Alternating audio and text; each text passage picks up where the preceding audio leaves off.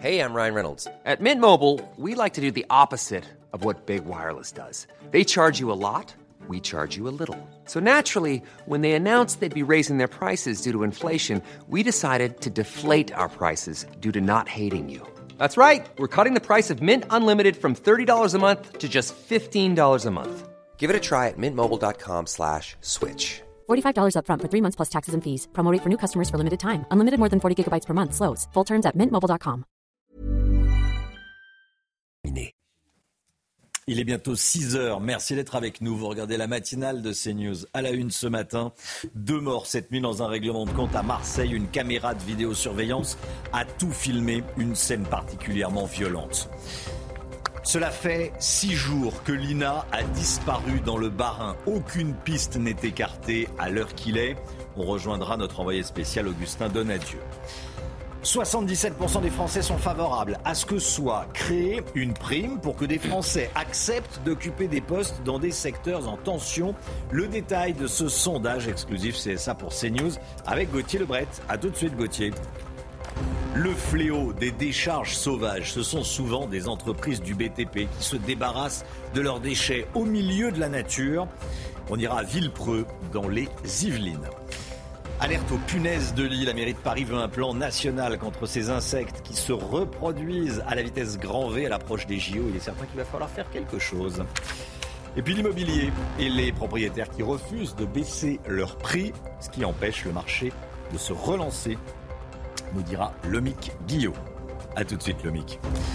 Une véritable scène de guerre en plein centre de Marseille. Deux personnes sont mortes hier dans une fusillade. Une autre a été blessée. Les images de caméras de surveillance font froid dans le dos. Oui, on voit un homme masqué sortir d'une voiture en plein milieu de la route, armé d'une arme longue. Il est 19h40, il fait encore jour. Il y a des automobilistes tout autour qui assistent impuissants à cette scène dramatique. Cet individu se dirige vers un groupe d'hommes et leur tire dessus avant de prendre la fuite. Le récit de Marine Sabourin. Il est 19h40 hier, quartier des Chutes-la-Vie à Marseille. En pleine rue commerçante, le passager de ce véhicule descend et tire à bout portant avec une arme longue sur des individus. L'une des victimes meurt sur le coup, la seconde décède une vingtaine de minutes plus tard. Les policiers alertent sur la situation. C'est dans un quartier, le 4e arrondissement de Marseille. C'est les quartiers centres de Marseille, ce sont des quartiers plutôt épargnés où on a rarement des problèmes de, sécurité. Tous les quartiers de la ville sont touchés, alors qu'avant c'était, il faut le reconnaître, plutôt dans les quartiers nord de la ville. Aujourd'hui, les quartiers est, sud, centre sont touchés, donc la gangrène est partout. Euh, il faut se dire aujourd'hui très clairement les choses. À Marseille, on est en insécurité quasi partout aujourd'hui. Le conducteur et le tireur ont pris la fuite. Si la plaque d'immatriculation est identifiable sur la caméra de vidéosurveillance, celle-ci est usurpée à un élu local toujours en possession de son véhicule. À quelques centaines de mètres de la fusillade, une voiture qui pourrait être celle utilisée par le tueur a été incendiée. C'est glaçant. Hein. On sera avec euh, un, policier marseillais en, direct ce matin dans la, matinale. Souvent, on parle de règlement de compte à Marseille. Voilà, c'est on imagine la scène. Là, on y assiste. Et, je le répète, c'est glaçant, c'est terrifiant. Toujours aucune trace de Lina, malgré la mobilisation de 80 gendarmes. Hier, les nouvelles battues autour du village de Saint-Blaise-la-Roche et d'un village voisin n'ont rien donné. Les images de caméras de vidéosurveillance de la commune ainsi que la téléphonie vont maintenant être épluchées. Hein. En attendant, la mère de l'adolescente ne baisse pas les bras et poursuit les recherches. Quant au petit ami de Lina, Tao, il a déclaré à nos journalistes qu'il vivait très mal le harcèlement qu'il dit euh, subir sur les réseaux sociaux. Toutes les informations de notre envoyé spécial sur place, Augustin Donadieu. C'était une nouvelle journée de recherche infructueuse hier ici dans le Barin, malgré la mobilisation de 80 militaires à l'occasion de deux ratissages autour des deux étangs, là où les chiens pisteurs ont perdu la trace euh, de Lina. C'était samedi dernier lors de sa disparition. Euh, ces gendarmes mobiles ont procédé à des fouilles minutieuses des champs, des sentiers forestiers, euh, des forêts, mais hélas, ils n'ont trouvé aucun indice probant, aucun objet permettant d'expliquer la disparition de l'adolescente. Un motif d'espoir en moins donc pour la famille que l'on a rencontrée. Euh, Tao, le petit ami de Lina, nous a confié qu'effectivement, il vivait très mal les différentes formes de harcèlement qu'il subissait sur les réseaux sociaux et notamment les comparaisons avec différents faits divers bien connus euh, des Français. La mère de famille, la mère de Lina, Fanny, épuisée, exténuée, nous a fait part eh bien, de son énergie à vouloir retrouver sa fille. Elle nous a dit vouloir se battre jusqu'au bout pour l'INA. Dorénavant, les habitants et la famille comptent sur l'exploitation des caméras de surveillance des différents commerces pour tenter d'expliquer la disparition de l'INA, ce mystère qui continue de planer sur la vallée. Augustin Donadieu, voilà la mère qui, qui restera mobilisée jusqu'au bout, évidemment. Euh, sa tristesse, sa mobilisation, elle en a parlé à, Augustin Donadieu. Écoutez. On se bat, on, se bat, on se bat, on continue aujourd'hui, ce soir, euh, à chaque instant, on se bat, toujours jusqu'au bout. Tous ces gens, ils mettent vraiment beaucoup. Euh, euh, je l'ai dit, j'ai mis un petit, un petit message sur les réseaux. Je, vraiment, toutes les bonnes ondes, je les prends et elles m'aident à, avancer. Et, toutes ces bonnes ondes, je les, je les envoie à Lina. Je, vraiment, tout mon cœur. Voilà, voilà la mère de, de Lina qui témoigne ce matin sur CNews. Est-ce qu'il faut instaurer une prime? Écoutez bien, pour que les travailleurs français acceptent d'occuper des postes dans les métiers en tension, qui sont parfois euh, des métiers dans des secteurs difficiles. Je pense à la restauration, je, parle, je pense au bâtiment, comme vous le voyez derrière moi. Vous êtes 77% à répondre oui il faut une prime pour que les Français acceptent ces postes.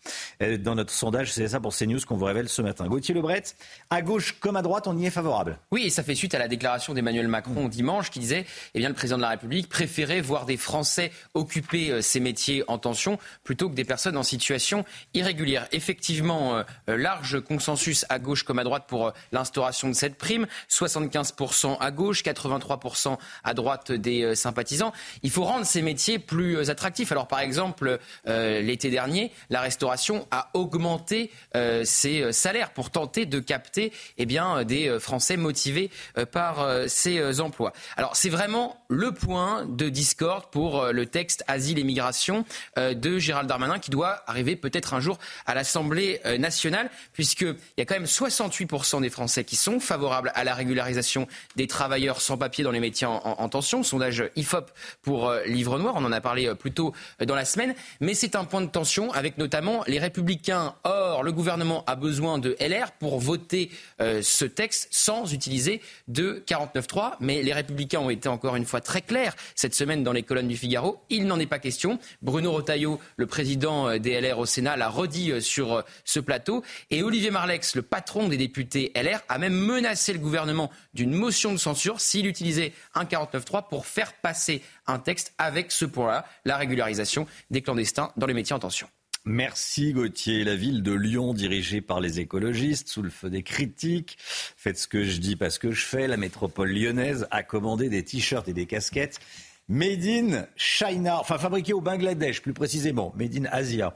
Euh, au Bangladesh, il s'agit de cadeaux offerts aux participants de la Semaine bleue des seniors. Alors cette commande va évidemment à l'encontre des valeurs écologiques prônées par la mairie. Alors la ville s'est défendue en plaidant, je cite, une erreur dans la commande publique, sauf qu'en janvier dernier, le même scandale avait éclaté pour des doudounes sans manches, cette fois-ci pour les agents de la ville, fabriqués encore une fois au Bangladesh. Bon, Face à la prolifération des punaises de lit, la mairie de Paris réclame un plan national. Il faut dire qu'à un an des JO, ces insectes ne font pas une très bonne pub pour la France. Ça, c'est certain. Regardons deux informations. Euh, la première, chaque femelle punaise de punaise de lit pond chaque jour 5 œufs. 5 œufs par jour. Donc euh, on comprend pourquoi ça se, elles se reproduisent très vite, hein, ces punaises. Et vous allez voir un autre chiffre. Un foyer français sur 10, plus d'un foyer euh, français sur 10 aurait été touché entre 2017 euh, et 2022. Célia Gruyère. Lit, train, métro ou encore cinéma, les punaises de lit sont partout. À l'approche des Jeux Olympiques de 2024, la mairie de Paris a demandé au gouvernement un plan de lutte contre ces nuisibles. Les punaises de lit sont un problème de santé publique et doivent être déclarées comme telles. Il faut que l'État réunisse urgemment l'ensemble des acteurs concernés afin de déployer un plan d'action à la hauteur de ce fléau. Et leur éradication demande des moyens bien spécifiques. Ça peut être de la vapeur dite sèche, ça peut être de la terre de diatomée. Et puis aussi, il y a des moyens euh, importants qui peuvent être déployés c'est-à-dire euh, euh, le grand froid, donc la congélation à grande échelle, ou bien euh, chauffer des volumes, chauffer des appartements, chauffer des maisons, chauffer des lieux. Des processus parfois très lourds et surtout onéreux. Selon un rapport récent de l'Agence nationale de sécurité sanitaire, les punaises de lit ont coûté 230 millions d'euros par an entre 2017 et 2022 aux ménages français. Voilà, il va falloir faire quelque chose. Quelqu'un en a déjà eu autour de la table ou pas oh Dieu merci non. Dieu merci non. J'en ai eu dans un hôtel. Ah. Et du coup, on avait tout fait désinfecter, tout, brûler les vêtements, euh, les On était passé à la vapeur pour ne pas les ramener à la maison. L'hôtel nous a intégralement remboursé, euh, voilà. Je peux vous dire qu'hier, je suis allé au cinéma, je me suis inspecté après. Hein. oui, c'est ce que disait Gauthier, oui. Voilà. Bah, faut... C'est la hantise des gens. Bah, ça, ça, le devient en tout cas. Mm. Effectivement, ça le devient. Mm. On peut mettre du, du, scotch au pied du lit. Comme ça, elle monte pas. Ah, ah oui, ça les piège. Je lisais ça dans la presse ce matin. Bon, c'est une, une, technique. Le mieux, c'est de ne pas en avoir dans, son appartement et de ne pas, pas en rapporter. Je ne vous le souhaite pas parce que c'est une On sera à 7h10 avec un spécialiste de la lutte de la désinsectisation. Hein. bon, il va nous expliquer comment s'en, comment s'en protéger, que faire quand on en a et combien ça coûte de, les, de les enlever. Allez, le sport tout de suite avec Guillaume Filleul, sans transition. Retrouvez votre programme de choix avec Autosphère, premier distributeur automobile en France. Bon, pas de, pas de punaise de lit dans les hôtels du 15 de France. Il y a eu l'araignée. Il y a eu l'araignée. Avec le joueur de la Namibie, pour l'instant, pas de, pas de punaise de lit. Heureusement. Bon, le 15 de France qui peut être qualifié pour les quarts de finale. Donc, on pourrait être qualifié pour les quarts de finale dès ce soir en Coupe du Monde de rugby. Et sans jouer. Et sans jouer. Je vais vous expliquer. Alors, déjà, pour bien comprendre, on va regarder le classement euh, du groupe A où figure la France, en rappelant que les deux premiers sont qualifiés pour les quarts de finale. Alors, avant ce match, entre les All Blacks et l'Italie. La France, qui a déjà joué trois matchs, est première de ce groupe avec 13 mm. points, devant l'Italie 10 points et la Nouvelle-Zélande 5 points. Ça veut dire que si l'Italie bat les All Blacks ce soir, les Bleus seront qualifiés pour les quarts de finale car ils ne pourront plus être dépassés par la Nouvelle-Zélande, même s'ils perdent leur dernier match contre l'Italie et que de leur côté, euh, les All Blacks gagnent contre l'Uruguay. En revanche, si les All Blacks gagnent contre l'Italie ce soir, tout se jouera la semaine prochaine contre l'Italie pour les Bleus. Donc, euh, si je comprends bien, Guillaume, si la France est d'ores et déjà qualifiée ce soir, pour les All Blacks, c'est terminé. Exactement, vous avez tout compris, euh, Chana. Et ça serait un véritable coup de tonnerre, un tremblement de terre. Hein, car imaginez la Nouvelle-Zélande, triple championne du monde, éliminée dès la phase de groupe. Ça serait une première, hein, car jamais dans leur histoire, les All Blacks ont été éliminés dès la phase de groupe. Ils n'ont donc pas le droit à l'erreur ce soir à Lyon, où ils seront évidemment favoris face aux Italiens. Bon, en attendant, les Bleus vont pouvoir profiter de deux jours de repos avant le retour attendu d'Antoine Dupont. Oui, les Bleus ont, On a des nouvelles. ont effectué un dernier entraînement hier, toujours à Aix-en-Provence, devant près de 2000 supporters, avant d'avoir deux nouveaux jours de repos, aujourd'hui et demain. Et ils reprendront le chemin de l'entraînement dimanche dans l'après-midi, avec le retour attendu, comme vous l'avez dit, d'Antoine Dupont même si le manager santé du 15 de France, Bruno Boussagol, a joué la prudence hier avec le capitaine des Bleus. Il a notamment affirmé qu'Antoine Dupont ne reviendra que s'il obtient le feu vert du chirurgien qui l'a opéré de la pommette droite. Vous avez profité de votre programme de choix avec Autosphère, premier distributeur automobile en France. C'est News, il est 6h12. Merci d'être avec nous. Dans un instant, on va aller à Villepreux dans les Yvelines. Il y a des problèmes de dépôt sauvage, vous savez, de décharge sauvage des entrepreneurs, souvent dans le BTP, euh, qui euh, mettent leurs déchets au milieu de la nature, qui déposent leurs déchets au milieu de la nature. C'est évidemment totalement illégal. Bon, on pourrait ajouter immoral, sale. Bon, euh, le maire a pris des, mesures à Villepreux dans les Yvelines. On va en parler dans un instant. Restez bien avec nous. Chana Lousteau, Gauthier Lebret, Alexandra Blanc. Et Guillaume Filleul et Lomi Guillot, l'équipe de la matinale est là, comme tous les matins. À tout de suite. C'est News, il est 6h16. Dans un instant, on parle des décharges publiques sauvages. Mais tout d'abord, le point sur l'info, le rappel de l'info avec Chanel Housteau. Un nouveau coup de pouce pour les agents de l'éducation nationale. 730 000, soit plus d'un sur deux, bénéficieront d'une prime exceptionnelle en même temps que leur salaire d'octobre. C'est ce qu'a annoncé Gabriel Attal hier soir chez nos confrères de TF1. 380 euros pour les enseignants, 500 euros pour les autres personnels. Pour en bénéficier, il faut avoir perçu moins de 39 000 euros bruts entre juillet 2022 et juin dernier. Le sort d'Alexandre Benalla sera scellé aujourd'hui. La décision au procès en appel de l'ancien collaborateur d'Emmanuel Macron pour des violences commises en marge de la manifestation du 1er mai 2018 à Paris va être rendue. Ce procès devait initialement se tenir à la fin du mois de janvier. La décision devrait être connue vers 13h30. Et puis aux Pays-Bas, une fusillade a fait trois morts à Rotterdam. Une adolescente de 14 ans, sa mère et un enseignant ont été tués hier soir. La police néerlandaise a arrêté un homme de 32 ans. Il est d'abord entré dans une maison où il a tué la femme et sa fille. Il s'est ensuite rendu dans la salle de classe d'un hôpital où il était étudiant et a tué l'enseignant. Les raisons de ce passage à l'acte dramatique sont encore inconnues. À Villepreux, dans les Yvelines, les dépôts sauvages sont de plus en plus nombreux ces derniers mois. Ça coûte cher à la commune. Alors pour lutter contre ce fléau, de nombreux acteurs se mobilisent, comme on dit, hein, Chana. Et une nouvelle amende de 800 euros à l'encontre des hmm. auteurs de dépôts sauvages euh, sur la commune a été votée par la mairie. Voyez ce reportage signé Thibault Marcheteau. Dans cette ville des Yvelines, les dépôts sauvages se multipliaient aux quatre coins de la commune. Alors cet été, le maire a dû prendre une décision radicale.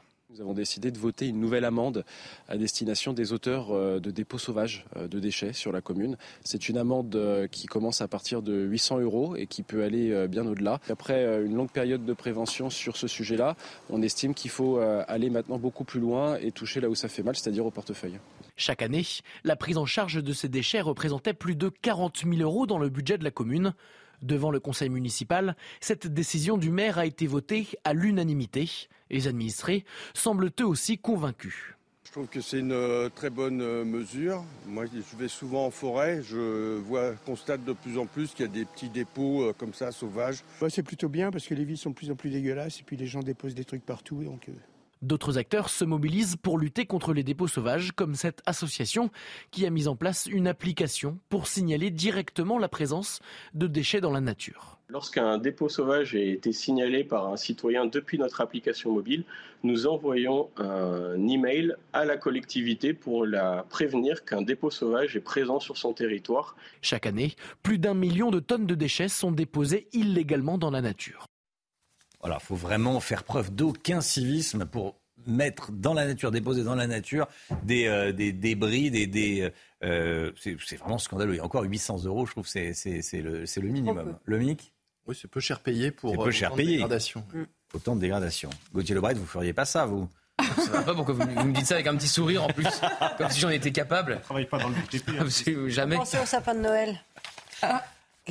Non, je vais au dépôt du sapin de Noël. C'est vrai qu'il y a une affaire du sapin de Noël. en plus, on est sur de la délation. Cette matinale prend vraiment un tournant très particulier. 6h20. Non, non, mais c'est un sujet, c'est un sujet très sérieux parce que c'est vrai que c'est dans la nature, c'est vraiment c'est du genre foutisme.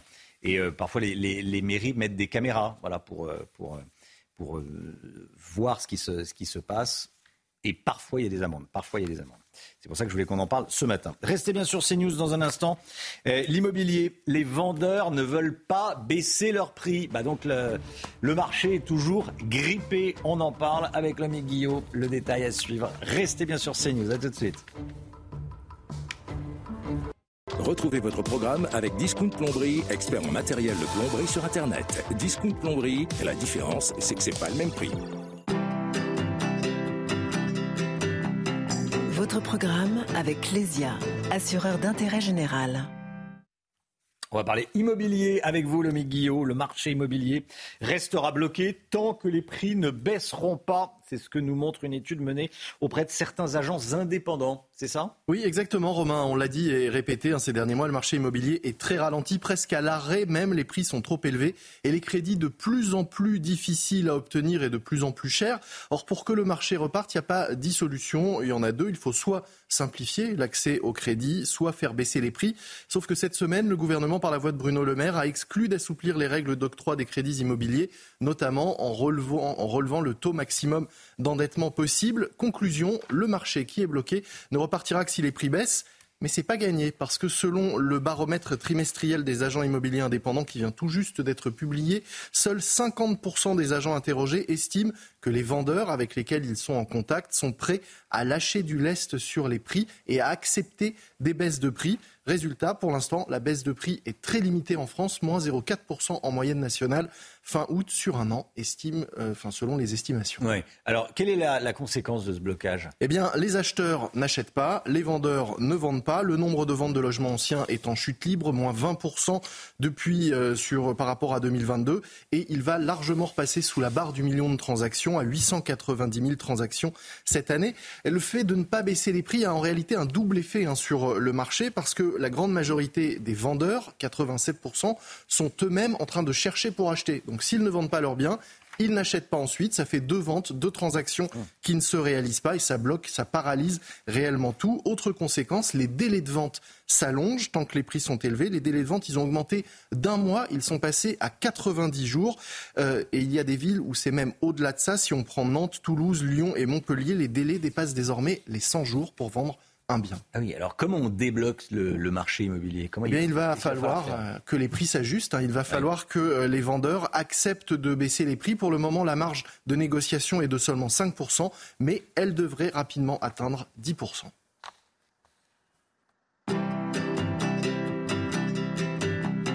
C'était votre programme avec Lesia assureur d'intérêt général. C'était votre programme avec Discount Plomberie, fournisseur des professionnels de la plomberie et du chauffage sur Internet. Discount Plomberie, la différence, c'est que c'est pas le même prix.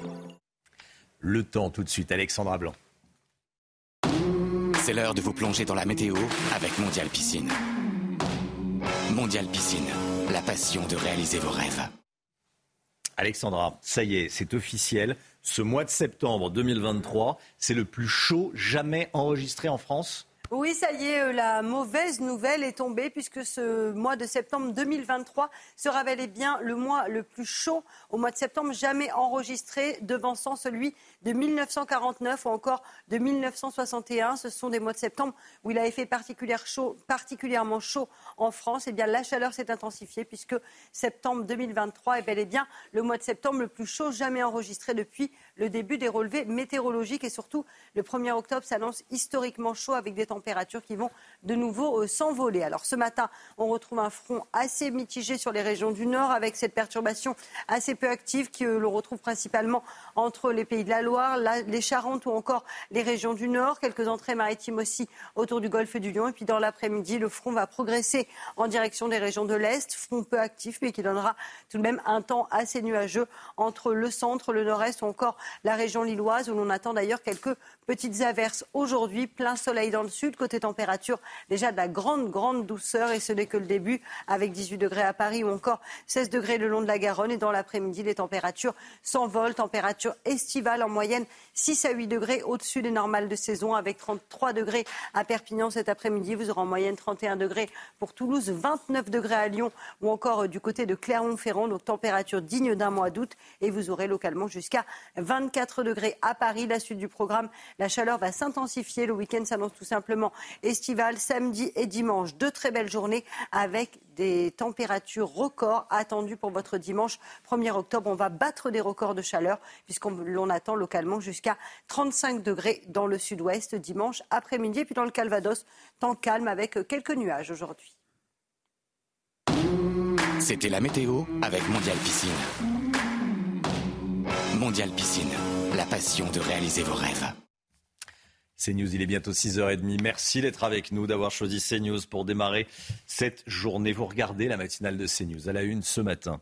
La tristesse et à la fois la force de la mère de Lina. Sa fille, âgée de 15 ans, a disparu depuis 6 jours maintenant. La mère de Lina qui témoigne ce matin sur CNews. Emmanuel Macron à Malte aujourd'hui pour une réunion des pays méditerranéens. Objectif préparer le sommet européen de la semaine prochaine sur la question de l'immigration et trouver des solutions pour régler la crise migratoire, les enjeux avec Gauthier Lebret. A tout de suite Gauthier. Certains parents d'élèves à Marseille demandent des vitres blindées. Vous avez bien entendu et vous lisez bien sur, sur l'écran des vitres blindées dans les écoles pour protéger leurs enfants après les nombreuses fusillades. Voilà où on en est à Marseille. Reportage nous à suivre. Le gouvernement a ressorti le carnet de chèques. Hier, Gabriel Attal a annoncé une prime exceptionnelle pour les enseignants et les agents de l'éducation nationale. Le détail à suivre. Toujours aucune trace de Lina, malgré la mobilisation de 80 gendarmes. Hier, les nouvelles battues autour du, village et du village voisin euh, n'ont rien donné. Les images des caméras euh, vidéosurveillance ainsi que la téléphonie vont maintenant être épluchées, Chana. En attendant, la mère de l'adolescente ne baisse pas les bras, évidemment, et poursuit les recherches. Hier, elle a tenu à remercier euh, toutes les personnes mobilisées pour retrouver sa fille. Écoutez. J'appelle à la bienveillance des gens, à ceux qui ont été bienveillants depuis le début. Je les remercie. À ceux qui lancent euh, des méchancetés sur les réseaux ou des, fausses rumeurs ceux qui ne se renseignent pas, qui disent des choses blessantes, parce que c'est blessant en fait. Euh, vous vous rendez compte que là, tout de suite, l'épreuve est assez difficile comme ça, sans avoir à en rajouter. Tout ça, en fait, fait qu'on est obligé de se justifier. J'ai autre chose à faire, en fait. Je, je vous dis tout ce qu'il y a à dire. Allez pas imaginer des choses, prenez les faits, la réalité. Arrêtez d'inventer. On se bat, on, se bat. Très hier. On se bat, on continue. Aujourd'hui, ce soir, euh, à chaque instant, on se bat. Toujours jusqu'au bout. Voilà, la mère euh, très combative qui euh, a donné ses consignes, c'est normal, aux, journalistes et, à tout le monde. Hein. N'inventez pas sur les réseaux sociaux, n'envoyez pas des messages. Voilà les enquêteurs enquêtent, les gendarmes travaillent, euh, et la mère est, triste, évidemment, et forte. Triste et forte. C'est pour ça que je voulais absolument qu'on écoute ce son euh, ce matin. Après la Corse, direction Malte pour Emmanuel Macron, président de la République qui va retrouver les dirigeants des pays de l'Union européenne et de la Méditerranée. Hein. C'est important. Il va à Malte. Gauthier Lebret, objectif, trouver un accord sur l'immigration. Hein. Oui, pour préparer le sommet européen de la semaine prochaine prévu à euh, Bruxelles et donc effectivement pour répondre à cette crise euh, migratoire. Alors c'est la deuxième fois de la semaine qu'Emmanuel Macron va s'entretenir avec son homologue euh, Giorgia Meloni, la présidente du Conseil italien. Le président français, il veut quoi? Il veut renforcer les contrôles en mer. Il veut mieux collaborer avec la Tunisie, qui est un pays de passage des migrants qui viennent de l'Afrique subsaharienne, pour que les Tunisiens les stoppent. Et pour le moment, on en est très loin. Et enfin, il veut mettre la pression sur les pays de l'Union européenne qui freinent l'accueil des migrants, qui ne veulent pas prendre leur part, comme aurait dit euh, Michel Rocard, que ce soit la Pologne ou la Hongrie. Et alors, le plus beau en Pologne, on est à quelques jours des élections législatives et il y a un scandale XXL. On est face à un gouvernement polonais anti-immigration et pourtant qui a délivré des dizaines de milliers de visas euh, moyennant échange financier à des euh, étrangers venus euh, d'Afrique ou d'Asie. Donc c'est un scandale XXL à l'échelle européenne. Les Polonais vont devoir s'expliquer la semaine prochaine. L'Italie, Giorgia Meloni, veut multiplier le nombre de centres de rétention pour migrants, un peu comme ce qui se fait en Grèce à Lesbos. Les migrants sont placés dans ces centres de rétention en attente soit de leur expulsion, soit de leur régularisation.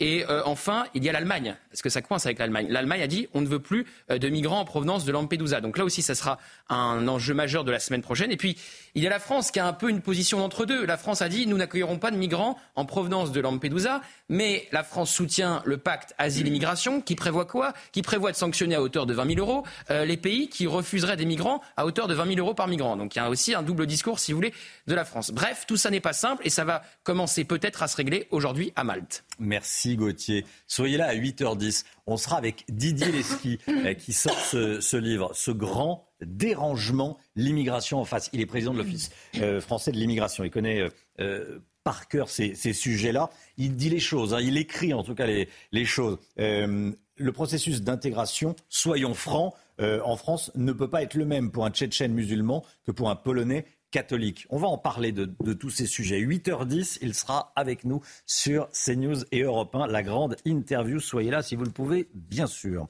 Un nouveau coup de pouce pour les agents de l'éducation nationale. 730 000, soit plus d'un sur deux, vont bénéficier d'une prime exceptionnelle en même temps que leur salaire d'octobre. C'est ce qu'a annoncé le ministre de l'Éducation, très actif en ce moment, Gabriel Attal, au 20h de la Une. On va regarder le détail hmm. de cette prime. 380 euros pour les enseignants, 500 euros pour les autres personnes pour en bénéficier, il faut avoir perçu moins de 39 000 euros bruts entre juillet 2022 et juin dernier, soit moins de 2 600 euros net par mois. Par ailleurs, le ministre de l'Éducation nationale a annoncé qu'un enseignant sur quatre avait signé le fameux, pacte, le fameux pacte enseignant. Je rappelle que ce pacte propose aux professeurs de nouvelles missions, notamment des missions de remplacement en échange d'un complément de rémunération. Écoutez. À l'heure à laquelle je vous parle, un enseignant sur quatre a signé, s'est engagé dans le pacte. C'est même un sur trois au collège et au lycée professionnel. Ça continue à monter. Moi, je veux remercier ces enseignants qui euh, s'engagent euh, et qui s'engagent pour permettre à leurs élèves d'avoir un remplacement quand un enseignant, un collègue est euh, absent. Ces images terrifiantes qu'on vous diffuse depuis le début de la, de la matinale, ça s'est passé en plein centre de Marseille, une véritable scène de guerre, un règlement de compte, une exécution. Il y a deux morts. On y voit un, homme masqué sortir d'une voiture et tirer avec un, fusil mitrailleur, euh, avec une arme de guerre, euh, probablement une, Kalachnikov. Cet individu se, dirige vers un, groupe d'hommes et leur tire dessus avant de prendre la fuite. On en parle évidemment euh, ce matin deux morts et un blessé dans cette fusillade à, Marseille. Ça s'est passé dans les, quartiers, dans les quartiers nord. Est-ce qu'il faut équiper les écoles de vitres blindées à Marseille? La question se pose après euh, ce qu'on vient de voir, notamment, et parfois il y a des fusillades tout près des écoles, Chana. Hein. Oui, puisqu'il y a des points de deal qui sont installés dans certains quartiers, juste à quelques mètres des établissements mmh. scolaires. Conséquence, des fusillades sur fond de règlement de compte éclatent à quelques mètres des enfants. C'est ce qui est arrivé cet été à l'école des Calanques euh, de Sormiou. Stéphanie Rouquet. Depuis la rentrée, les parents et les enfants de cette école de Marseille vivent dans la crainte. Installé juste devant l'établissement, ce point de deal a été le théâtre de violences cet été. Quatre fusillades ont éclaté, deux personnes ont été tuées. Les murs du groupe scolaire portent encore les traces d'impact de projectiles. Des impacts de balles. Ça fait peur, ça, peut traverser les murs, il y a des gens qui habitent derrière, le concierge il habite là. On est en insécurité, hein. on a peur pour nos enfants, des tirs, tout ce qui se passe. Alors certains parents demandent l'installation de fenêtres par balles. La municipalité refuse d'envisager ce dispositif, mais pour protéger les enfants, les écoles des quartiers sensibles devraient-elles être équipées de vitres blindées? Pour le syndicat de police Alliance, ce système n'est pas la solution. En arriver là, ça voudrait dire qu'on a passé un cap supplémentaire. Euh, le prochain cap, ça va être quoi? Un mirador devant l'école? Non, c'est pas possible. Il faut que l'État montre qu'il est fort. Et l'État ne doit pas montrer qu'il est fort qu'avec sa police. L'État doit montrer qu'il est fort avec toutes ses institutions. Depuis la rentrée scolaire, des policiers sont positionnés quotidiennement dans le quartier. Ils resteront mobilisés jusqu'à ce que les tensions s'apaisent. Mais voilà où on en est à, Marseille et, en France. Les parents qui demandent des, vitres blindées. On les comprend, les parents, hein, ceci dit, euh, le bah, Quand on voit les impacts sur le mur, oui, ça fait froid dans le dos, oui. Mais est-ce que c'est le. C'est en défense, quoi? Oui, exactement. On s'occupe toujours des conséquences et jamais des causes. Voilà ce qu'on peut euh, résumer. On est en défense, on n'est pas, en, on pas en attaque. Tiens, euh, défense, attaque, le sport, tout de suite. Retrouvez votre programme de choix avec Autosphère, premier distributeur automobile en France. Kylian Mbappé a touché le ballon à nouveau euh, hier, mais il est incertain pour le match du PSG demain contre Clermont. Hein. Oui, tout à fait, Romain. On se souvient que Kylian Mbappé était sorti après seulement 30 minutes de jeu dimanche dernier lors de la victoire euh, face à Marseille, après avoir été euh, touché à la cheville gauche. Et comme vous l'avez dit, il a retouché le ballon hier lors d'une séance d'entraînement individuelle, comme on peut le voir sur ces images. Mais sa présence pour le déplacement du PSG demain à Clermont est loin d'être assurée. Une décision sera prise dans la journée, mais aucun risque ne sera pris avec l'attaquant avant le match de Ligue des Champions mercredi prochain contre Newcastle. Et de son côté, Gattuso a été présenté hier à Marseille. Oui, tout à fait. Hein. Et le nouvel entraîneur de l'OM a conscience de la tâche qui l'attend à la tête d'une équipe qui n'est pas euh, au mieux actuellement.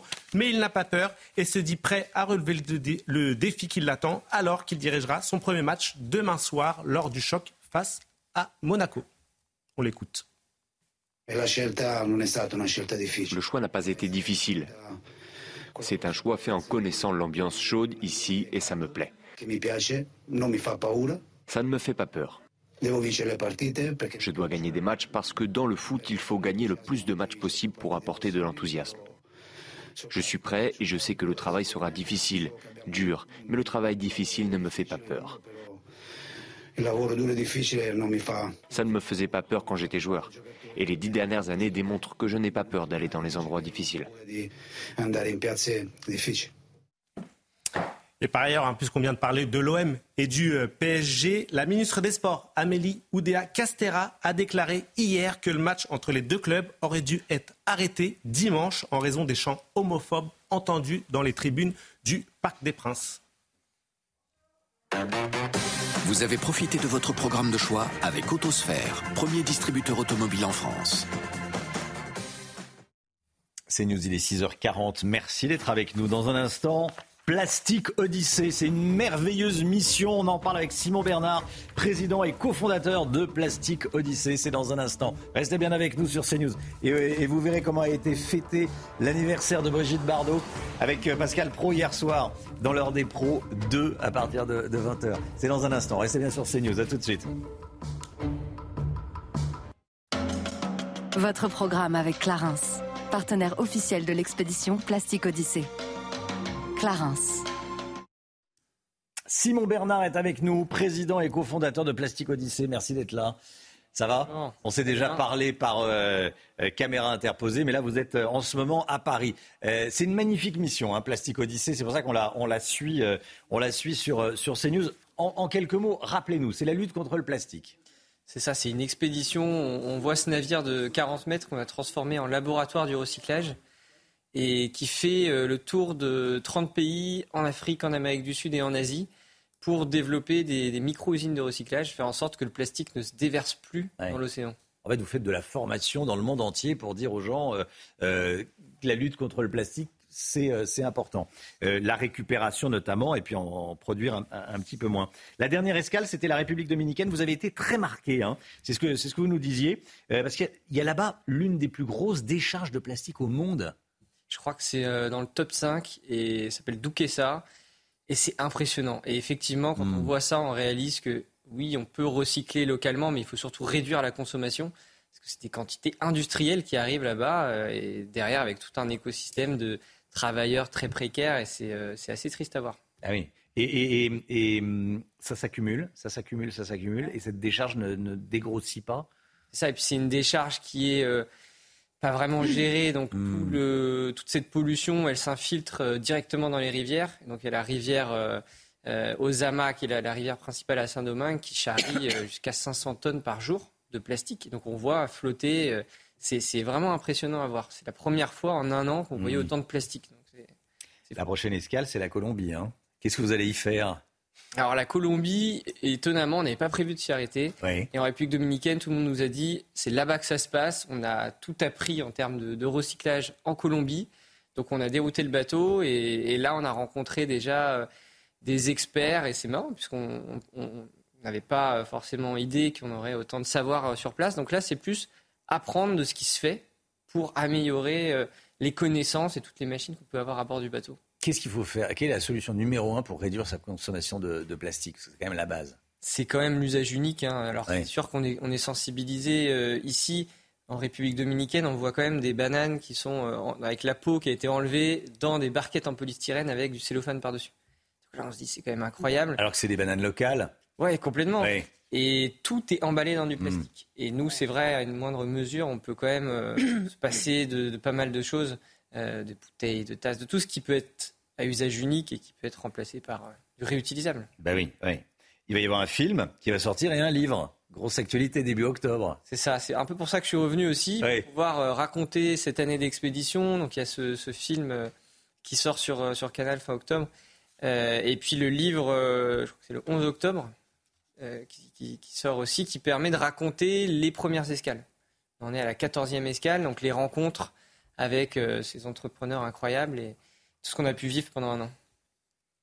Eh ben merci beaucoup Simon Bernard. Merci d'être venu ce matin sur le plateau de la matinale. Vous repartez quand en Colombie? Mi-octobre euh? Par mi-octobre. Mi-octobre. Eh ben bon, euh, bon tour du monde. Euh, voilà, Plastique Odyssée, on en parle euh, ce matin dans la matinale. Merci d'être venu sur le plateau. Merci à vous. C'était votre programme avec Clarence, partenaire officiel de l'expédition Plastique Odyssée. Clarence. On a fêté un anniversaire hier soir dans, dans l'heure des pros, euh, qu'on voulait vous rediffuser parce que c'était sympa. Pascal Pro, qui a souhaité un bon anniversaire à Brigitte Bardot à l'antenne, et qui l'appelle Je vous donne dans le mille. Regardez, tiens. On fasse un téléphone avec elle. Rien de nouveau, le clip avec, euh, euh, comment dire Ah ben il y a son. Alors écoutez, il y a son mari qui est en train de m'appeler à l'instant. Je prends ou pas? Ah, Allez, allez. Elle. Monsieur Dormal. Oui, passez le bonjour. Mais monsieur, je vous ai appelé. Alors ça, vous m'appelez en direct quand on est en train de parler de Brigitte. Bah, c'est ce que je vois. Bah, je vois. Bah oui, mais si vous m'appelez en direct au moment où comment je fais? Elle est avec vous, Brigitte? Ouais, elle va vous dire un mot. Ah Alors ça, alors Brigitte Bardot en direct. Allô Oui, bonsoir Brigitte Bardot. Alors ça, j'en reviens pas. Ah bah ouais. Alors ça, c'est moi qui n'en reviens pas. Vraiment, parler à Brigitte Bardot, je suis tout ému. J'adore votre émission et je vous regarde tous les soirs. Hein, je suis flatté et toute notre petite troupe ah euh, l'est également. Ah et c'est le plus beau cadeau euh, d'anniversaire euh, que vous pouvez nous faire que de nous appeler en direct. Bah, écoutez, c'est un superbe cadeau pour moi et je vous envoie 89 baisers. ah, c'est formidable, c'est génial, c'est génial. Voilà comment ça se passe sur CNews et plus particulièrement encore dans l'heure des pros euh, le soir avec, euh, avec Pascal Pro, Brigitte Bardot qui fête ses 80 ans. C'est vous qui l'avez repéré cette petite séquence, hein, Gauthier Lebret? C'était pas très compliqué. C'était pas très compliqué, effectivement. mais regardez notre chaîne. Mais euh, oui, mais c'est à 21h, c'est un peu tard. Hein, c'est ça qui se couche tôt. Mais en tout cas, voilà, c'est très très chouette. Et euh, bon, lui souhaite un bon anniversaire. Le public est hein, le public de CNews est upé, attention. Ah oui, il y a Brigitte Bardot qui regarde Pascal tous les soirs. 6h49, restez bien avec nous dans un instant. La politique, on va parler de l'Arménie. L'Arménie, nettoyage ethnique. L'Arménie euh, qui cible l'Azerbaïdjan. Est-ce qu'on oublie les Arméniens? On pose la question, on a un début de réponse en posant cette question. On va en parler avec vous, Gauthier Lebret. A tout de suite, restez bien sur CNews. C'est News 6h53, la politique et la politique internationale à présent. Écoutez bien, l'Arménie et le silence assourdissant de la communauté internationale. On en reparle ce matin. Les autorités arméniennes dénoncent une épuration ethnique de l'Azerbaïdjan au Haut-Karabakh. Gauthier Lebret avec nous. Gauthier, des milliers d'Arméniens sont poussés à l'exode.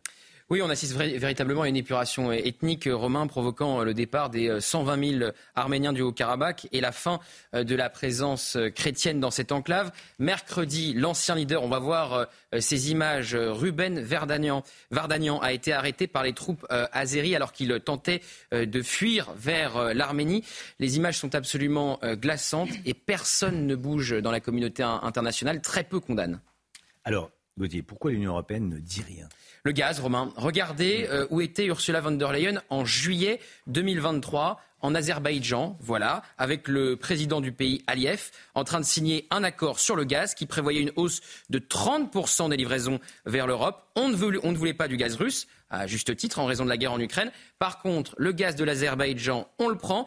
Et le plus fou, c'est que selon les représentants arméniens, le gaz en provenance de l'Azerbaïdjan vient lui-même de Russie. Donc on achète de manière indirecte du gaz aux Russes en passant par l'Azerbaïdjan. Vous voyez toute l'hypocrisie de l'Union européenne. Que fait, que dit Emmanuel Macron? Alors il a condamné euh, fermement, je cite, des crimes inacceptables et c'est le seul en Europe à l'avoir fait aussi euh, clairement. Les autres pensent au gaz, mais ce ne sont euh, que des mots. La diaspora arménienne attend maintenant des actes. Alors lesquels Quels actes en provenance du président de la République et en provenance de la France Écoutez, le président des organisations arméniennes de France, c'était hier chez Pascal Pro. Il est tout seul, mais il peut déjà, par exemple, expulser l'ambassadrice d'Azerbaïdjan en France et l'ensemble des diplomates. Et vous croyez que ça changera quelque chose? Il le peut. On crée un nouveau rapport de force. Il peut demander à la présidente de l'Assemblée nationale et au président du Sénat de dissoudre les groupes d'amitié France-Azerbaïdjan. Il peut le demander. Il peut lancer. Vous pensez que les Azerbaïdjanais. Euh, il peut lancer un gel des avoirs de la famille Aliyev en France, par exemple. Il faut commencer à agir, puisque jusqu'à maintenant, effectivement, les positions ont été claires, notamment de la part de la France et d'un certain nombre mm. d'États. Elles ont été claires, la Cour internationale de justice, le Conseil de sécurité de l'ONU. Mais si on n'agit pas, l'Azerbaïdjan ne bougera pas. L'écrivain Sylvain Tesson, très attaché à la cause arménienne, qui est allé plusieurs fois euh, sur place, a interpellé le chef de l'État dans une tribune au Figaro. Il dit à Emmanuel Macron, voyez, monsieur Macron, qu'avez-vous fait de vos promesses aux Arméniens? Il lui reproche d'avoir dit en 2023, je n'abandonnerai jamais les Arméniens. Et aujourd'hui, dit Sylvain Tesson, vous nous avez dit que vous n'agissiez pas tout de suite parce que vous attendiez le bon moment. Eh bien, vous l'avez attendu. Il est passé. Tragique constat que celui de Sylvain Tesson. Merci Gauthier, euh, Gauthier Lebret. Euh, que fait Emmanuel Macron? C'est ce que je oui, oui, c'est ça, oui. Emmanuel Macron qui. Emmanuel Macron condamne mais euh, les Arméniens, la communauté hmm. arménienne, la diaspora arménienne attend désormais des actes, et c'est ce que disait le représentant hier chez Pascal Pro, expulser l'ambassadeur de l'Azerbaïdjan qui est actuellement en France, dissoudre les groupes d'amitié franco-azerbaïdjanais, et puis sans doute dénoncer cet accord sur le gaz. Gauthier Lebret, merci Gauthier. restez bien avec nous. 8h10, on sera avec Didier Leski, président de l'Office français des euh, migrations. Il sera avec nous et de l'intégration. Euh, sujet capital, évidemment. Didier Leski, invité de la grande interview sur CNews et sur Europe 1. Tout de suite, c'est la musique avec Chanel Retrouvez votre programme avec Switch. Fournisseur producteur d'énergie qui vous permettrait de faire des économies sur votre facture d'électricité chez Switch.fr. Votre programme avec Groupe Verlaine. Isolation, centrale photovoltaïque et pompe à chaleur. Groupe Verlaine, le climat de confiance. Et ce matin, on vous fait découvrir Night Hates, le nouveau titre de Jane. La chanteuse dévoile son clip à quelques semaines avant sa tournée des Zéniths qui débutera le 20 octobre prochain à Amiens. Dans son clip, on retrouve Jane assise dans une salle de bowling qui nous transporte dans un univers fantastique où elle se dédouble, vous allez voir.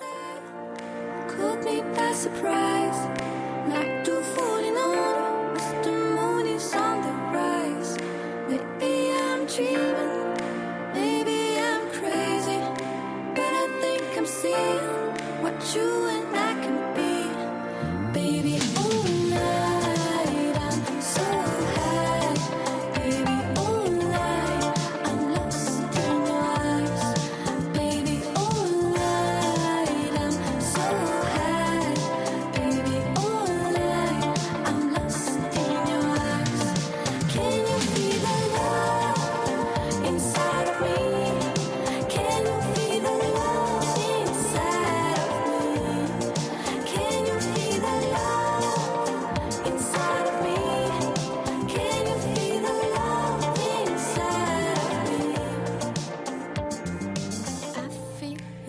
C'était votre programme avec Groupe Verlaine. Isolation, centrale photovoltaïque et pompe à chaleur. Groupe Verlaine, le climat de confiance. C'était votre programme avec Switch. Fournisseur producteur d'énergie qui vous permettrait de faire des économies sur votre facture d'électricité chez Switch.fr. Il va faire chaud aujourd'hui. Encore une fois, on voit ça tout de suite avec Alexandra Blanc. C'est l'heure de vous plonger dans la météo avec Mondial Piscine. Mondial Piscine la passion de réaliser vos rêves. Alexandra, il va faire chaud à nouveau aujourd'hui. On va regarder déjà les, températures matinales ce vendredi. Hein. Oui, des températures qui s'annoncent estivales cet après-midi et ce n'est que le début. Et déjà ce matin, les températures sont particulièrement élevées, notamment du côté de Pontoise dans le Val d'Oise avec localement plus de 20 degrés au moment où je vous parle. Vous avez en moyenne 17 degrés euh, du côté euh, de Lyon ou encore 18,7 degrés au Cap Ferré en Gironde. Ce sont des températures vraiment particulièrement douces pour la saison. Au programme ce matin, un temps assez mitigé sur les régions du Nord avec l'arrivée d'une perturbation assez peu active mais qui donne ce matin quelques nuages, principalement entre les Charentes et les régions du Nord avec ce matin quelques petites averses, rien de bien méchant mais ce front qui va traverser le pays euh, sur les régions du Nord. Dans le Sud, vous avez du beau temps avec toujours un petit peu plus de nuages autour du golfe du Lion et puis dans l'après-midi, une belle après-midi dans le Sud. En revanche, sur le Nord, on va toujours avoir ce front qui va légèrement onduler, vous le voyez, entre le Nord-Ouest, le Nord-Est ou encore sur les régions du Nord avec localement quelques averses prévues du côté euh, de l'île. Et puis dans le sud, toujours du grand beau temps avec des températures déjà très douces ce matin. On vous en parlait il y a quelques minutes. Et dans l'après-midi, les températures vont de nouveau s'envoler. Température estivale, 33 degrés à Perpignan, 31 degrés à Toulouse. Vous aurez 29 degrés à Lyon et à Grenoble. Et en moyenne, 24 degrés à Paris. La chaleur qui va s'intensifier ce week-end avec des records en perspective pour la journée de dimanche. C'était la météo avec Mondial Piscine. Mondial Piscine, la passion de réaliser vos rêves. C'est News, il est 7h. Merci d'être avec nous. Vous regardez la matinale à la une ce matin. Deux morts cette nuit dans un règlement de compte à Marseille. Une caméra de vidéosurveillance a tout filmé, une scène particulièrement violente. Cela fait six jours que Lina a disparu dans le Barin. Aucune piste n'est écartée à l'heure qu'il est. Vous entendrez la mère de l'adolescente. 77% des Français sont favorables à ce que soit créée une prime pour que des Français acceptent d'occuper des postes dans des secteurs en tension. Le détail de ce sondage CSA CNews avec vous, Gauthier Lebret. Alerte aux punaises de lit, la mairie de Paris veut un plan national contre ces insectes qui se reproduisent très vite. À l'approche des JO, il est certain qu'il va falloir faire quelque chose. Nicolas Roux Bézieux, cofondateur de Bad Bugs, nous en parlera tout à l'heure. Vous êtes spécialiste de la désinsectisation. A tout de suite. Et puis, ce matin, on va vous parler de la hausse des prix des carburants. Est-ce que ça coûtait aussi cher aux Français il y a 50 ans? On verra ça avec Pierre Chasseret. Une véritable scène de guerre dans les rues de Marseille hier soir. Deux personnes sont mortes dans une fusillade. Une autre a été blessée et les images des caméras de vidéosurveillance font froid dans le dos. Et on voit un homme masqué sortir d'une voiture en pleine rue, armé d'une arme longue. Il fait encore jour. Il y a des automobilistes tout autour qui, insistent, qui assistent impuissants à cette scène. Le récit est signé à Marine Sabourin. Il est 19h40 hier, quartier des Chutes-la-Vie à Marseille. En pleine rue commerçante, le passager de ce véhicule descend et tire à bout portant avec une arme longue sur des individus. L'une des victimes meurt sur le coup, la seconde décède une vingtaine de minutes plus tard. Les policiers alertent sur la situation. C'est dans un quartier, le 4e arrondissement de Marseille. C'est les quartiers centres de Marseille, ce sont des quartiers plutôt épargnés où on a rarement des problèmes de, sécurité. Tous les quartiers de la ville sont touchés, alors qu'avant c'était, il faut le reconnaître, plutôt dans les quartiers nord de la ville. Aujourd'hui, les quartiers est, sud, centre sont touchés, donc la gangrène est partout. Euh, il faut se dire aujourd'hui très clairement les choses. À Marseille, on est en insécurité quasi partout aujourd'hui. Le conducteur et le tireur ont pris la fuite. Si la plaque d'immatriculation est identifiable sur la caméra de vidéosurveillance, celle-ci est usurpée à un élu local toujours en possession de son véhicule. À quelques centaines de mètres de la fusillade, une voiture qui pourrait être celle utilisée par le tueur a été incendiée. Toujours aucune trace de Lina, malgré la mobilisation de 80 gendarmes. Il y a eu des recherches hier, de nouvelles battues hier, elles n'ont rien donné. Les images des caméras de vidéosurveillance de la commune ainsi que la téléphonie vont maintenant être épluchées. En attendant, la mère de l'adolescente ne baisse pas les bras, évidemment, et poursuit les recherches. Le combat continue, c'est ce qu'elle a dit au micro de CNews hier. Regardez. On se bat, on se bat, on se bat, on continue. Aujourd'hui, ce soir, euh, à chaque instant, on se bat toujours jusqu'au bout. Tous ces gens, ils m'aident vraiment beaucoup. Euh, euh, je l'ai dit, j'ai mis un petit, message sur les réseaux. Vraiment, toutes les bonnes ondes, je les prends et elles m'aident à, avancer. Et, toutes ces bonnes ondes, je les, envoie à Lina. Vraiment, tout mon cœur. Voilà, la tristesse et la, force de, caractère de, la mère de Lina. Est-ce qu'il faut instaurer une prime pour que les Français acceptent de travailler dans les métiers en tension, dans les métiers des secteurs en tension. Il s'agit de métiers qui ont du mal à recruter, des secteurs compliqués, la restauration, le bâtiment. Vous êtes 77% à répondre oui, il faut une prime qui serait versée aux Français pour qu'ils acceptent des postes dans des secteurs en tension. C'est quand même assez fou, mais enfin, euh, on en est là. 77% de, oui. Gauthier Lebret, à gauche comme à droite, on y est favorable. Hein. Oui, et ça fait suite à la déclaration d'Emmanuel Macron dimanche qui euh, explique qu'il préférait voir des Français dans ces métiers en tension plutôt euh, que euh, des euh, travailleurs sans papier, puisque vous le mmh. savez, l'idée du gouvernement, c'est de régulariser les travailleurs sans papier dans les métiers en tension. Alors effectivement, large consensus à gauche comme à droite pour verser cette prime aux Français qui accepteraient de travailler dans ces métiers en tension. La restauration, par exemple, a déjà augmenté ses salaires avant l'été, hein, mais 75% à gauche, vous voyez, sont favorables, 83% à droite. Alors, ce point-là, la régularisation des travailleurs, des, travailleurs clandestins dans les métiers en tension, évidemment,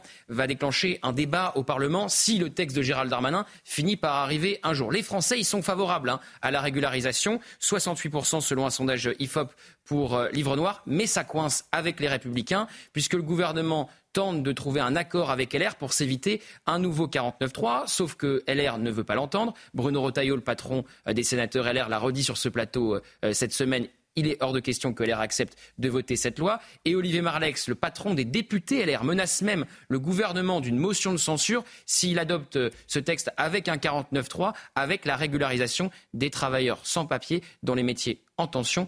Donc euh, les semaines qui viennent vont être compliquées pour le gouvernement parce que si une motion de censure est euh, soumise par les Républicains mmh. et qu'elle est votée par la NUPES et le Rassemblement national, eh bien la chute du gouvernement Borne pourrait avoir lieu. Merci Gauthier. Voilà, et à 8h10, on sera avec Didier Leski qui vient d'écrire ce livre, Ce grand dérangement, l'immigration en face, spécialiste des questions euh, d'immigration. Il y a tout là-dedans. Il sera avec nous à, 8h10. Le sport tout de suite, Guillaume Filleul. Retrouvez votre programme de choix avec Autosphère, premier distributeur automobile en France. La Coupe du Monde de rugby, Guillaume, le 15 de France, les Français pourraient être qualifiés dès ce soir pour les quarts de finale. Oui, tout dépendra du résultat. Sans jouer. Non, sans jouer. Hein. tout dépendra du résultat du match entre la Nouvelle-Zélande et l'Italie qui aura lieu ce soir euh, à Lyon. Alors déjà, pour bien comprendre, on va faire un point sur le classement du groupe A en rappelant que les deux premiers sont qualifiés pour les quarts de finale. Alors avant le match de ce soir entre les Blacks et l'Italie, la France, qui a déjà joué trois matchs, hein, est en tête avec 13 points, devant l'Italie 10 points et la Nouvelle-Zélande 5 points. Cela veut dire que si l'Italie bat les All Blacks ce soir, eh bien les Bleus seront d'ores et déjà qualifiés pour les quarts de finale de la Coupe du Monde sans même jouer leur dernier match, car ils ne pourront plus être dépassés par la Nouvelle-Zélande, même s'ils perdent leur dernier match contre l'Italie et que la Nouvelle-Zélande gagne de son côté contre l'Uruguay. En revanche, si c'est la Nouvelle-Zélande qui bat l'Italie ce soir, eh ben, tout se jouera la semaine prochaine face aux Italiens pour, les 15, pour le 15 de France. Alors Guillaume, si je comprends bien, si la France est qualifiée dès ce soir pour les All Blacks, c'est terminé. Hein. Terminé, retour à la maison, même s'ils vont euh, jouer leur, leur, dernier match contre l'Uruguay. Et ça serait un véritable tremblement de terre de voir la Nouvelle-Zélande, triple championne du monde en titre, éliminée dès la phase de groupe. Ce serait une première. Hein. Jamais dans leur histoire, les All Blacks ont été euh, éliminés euh, dès la phase de poule. Ils n'auront pas le droit à l'erreur ce soir à Lyon où ils seront évidemment favoris de cette rencontre face à l'Italie. Bon, les Bleus vont pouvoir, euh, pouvoir profiter de deux jours de repos avant le retour attendu d'Antoine Dupont. Oui, Il revient dimanche. Normalement, on Normalement. On croise les doigts. Hein, en attendant, ils ont effectué un dernier entraînement hier, toujours à Aix-en-Provence, devant près de 2000 supporters, avant d'avoir deux nouveaux jours de repos aujourd'hui et demain. Ils reprendront le chemin de l'entraînement dimanche dans l'après-midi avec le retour attendu, comme vous l'avez dit euh, Romain, d'Antoine Dupont. Même si le manager santé euh, du 15 de France, Bruno Boussagol, a joué la prudence hier avec le capitaine des Bleus, il a notamment affirmé qu'Antoine Dupont ne reviendra que si il a le feu vert du chirurgien qu'il a opéré de la pommette droite. Vous avez profité de votre programme de choix avec Autosphère, premier distributeur automobile en France. Bon appétit, bien sûr. Les punaises de lit, la prolifération des punaises de lit, on en parle dans un instant avec Nicolas Roux Bézieux, un spécialiste. Bonjour. Bonjour. Merci d'être avec nous. Vous êtes euh, cofondateur de Bad Bugs, spécialiste de la lutte contre les nuisibles comme les punaises de lit. Euh, elles prolifèrent. Il y a un chiffre que, que vous allez euh, commenter dans un instant, mais qui est affolant. Un foyer français sur dix a été infesté au moins une fois ces cinq dernières années. Ça me paraît énorme. Bon, euh, on en parle avec vous dans, un instant. Restez bien sur CNews. L'équipe est là, bien sûr. Chana Lousteau, Gauthier Lebret, Guillaume Filleul, Lomi Guillot, Alexandra Blanc, bien sûr.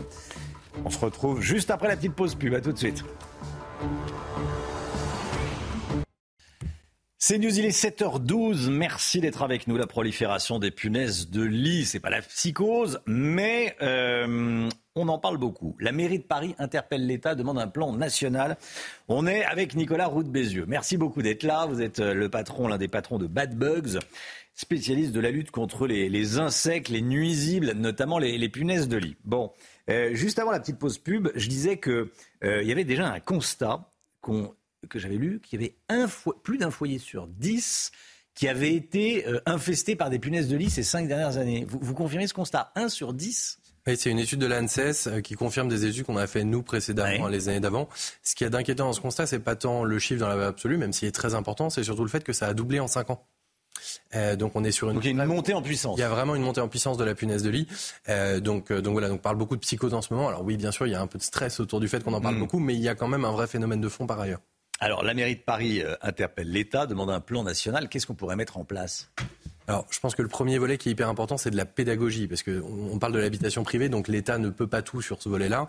Euh, en revanche, il y a un vrai travail de pédagogie à faire, à la fois sur la prévention, oui. La détection précoce, parce que là où on est le plus dangereux, c'est quand on en a mais qu'on ne le sait pas encore.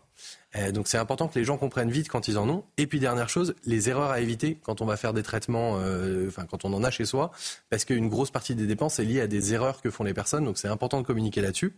Euh, par ailleurs, il y a un autre volet qui est évoqué d'ailleurs dans l'appel à la de Paris, qui est le volet assurantiel, en disant il faudrait que les assurances couvrent ce risque-là. c'est possible maintenant que ce soit pour les bailleurs sociaux, les propriétaires, mmh. les locataires, c'est possible de s'assurer contre les punaises de lit, ça coûte 2 euros. Euh, et effectivement, ça évite ce problème de la prise en charge financière et ça permet aussi l'assistance psychologique, qui est un volet hyper important quand on, quand on est confronté à ce nuisible-là. c'est traumatisant d'avoir des punaises de lit extrêmement euh, pour les personnes touchées. Alors, pas pour tous, évidemment. Si tout va bien dans votre vie, par ailleurs, euh, ça se passe plutôt bien. Mais c'est un facteur aggravant si ça va pas bien. C'est un facteur aggravant, ça va pas bien. Hmm. Si vous avez déjà de base une petite phobie des insectes, en fait, ça vous empêche de dormir la nuit parce que vous dormez dans un lit où il y a des insectes qui sortent pour venir vous piquer. Hmm. Donc c'est assez compliqué. Et en plus, au début, on les voit pas. Donc derrière, pendant plusieurs mois, plusieurs années, dès que vous avez une piqûre, vous dites, ça y est, c'est reparti. Euh, parce que évidemment, la première fois vous les aviez pas vus non plus au démarrage, donc vous vous dites au moindre moustique, c'est reparti en avant. Quoi. À ce jour, il n'y a pas d'obligation de déclaration. Si on a des punaises de lit chez soi, on fait ce qu'on veut. On n'est pas obligé de le, dire à la mairie ou euh, au service de, euh, propreté de la mairie sanitaire. Non, alors effectivement, il n'y a pas d'obligation de déclaration. Et par ailleurs, on ne peut pas non plus obliger les gens à traiter.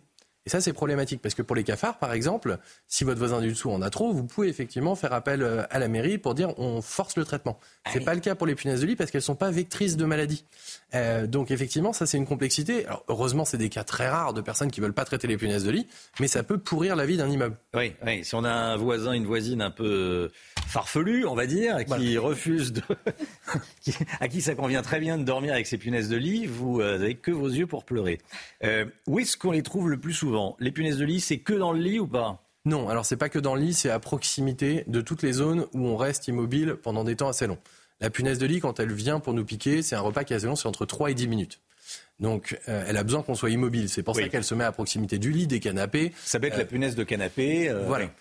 pour autant, c'est pas nécessaire de jeter ses meubles. Hyper important. Ça, c'est une des grosses erreurs que font les gens. c'est le meilleur moyen de dépenser beaucoup d'argent déjà, et de contaminer tout l'immeuble. Parce qu'évidemment, quand on va trimballer son sommier dans la cage d'escalier, on va en faire tomber sur les paliers, et c'est le meilleur moyen de contaminer ses voisins. Comment on les amène chez soi? On les amène, oui. Alors, la cause d'infestation numéro un, c'est les voyages. Euh, parce que euh, on va dans un Airbnb, un hôtel où il y en a, et puis on les ramène chez soi. Euh, la deuxième cause, c'est les proches et les voisins touchés, c'est-à-dire que vous avez un ami qui en a, il n'est pas au courant, il vient chez vous.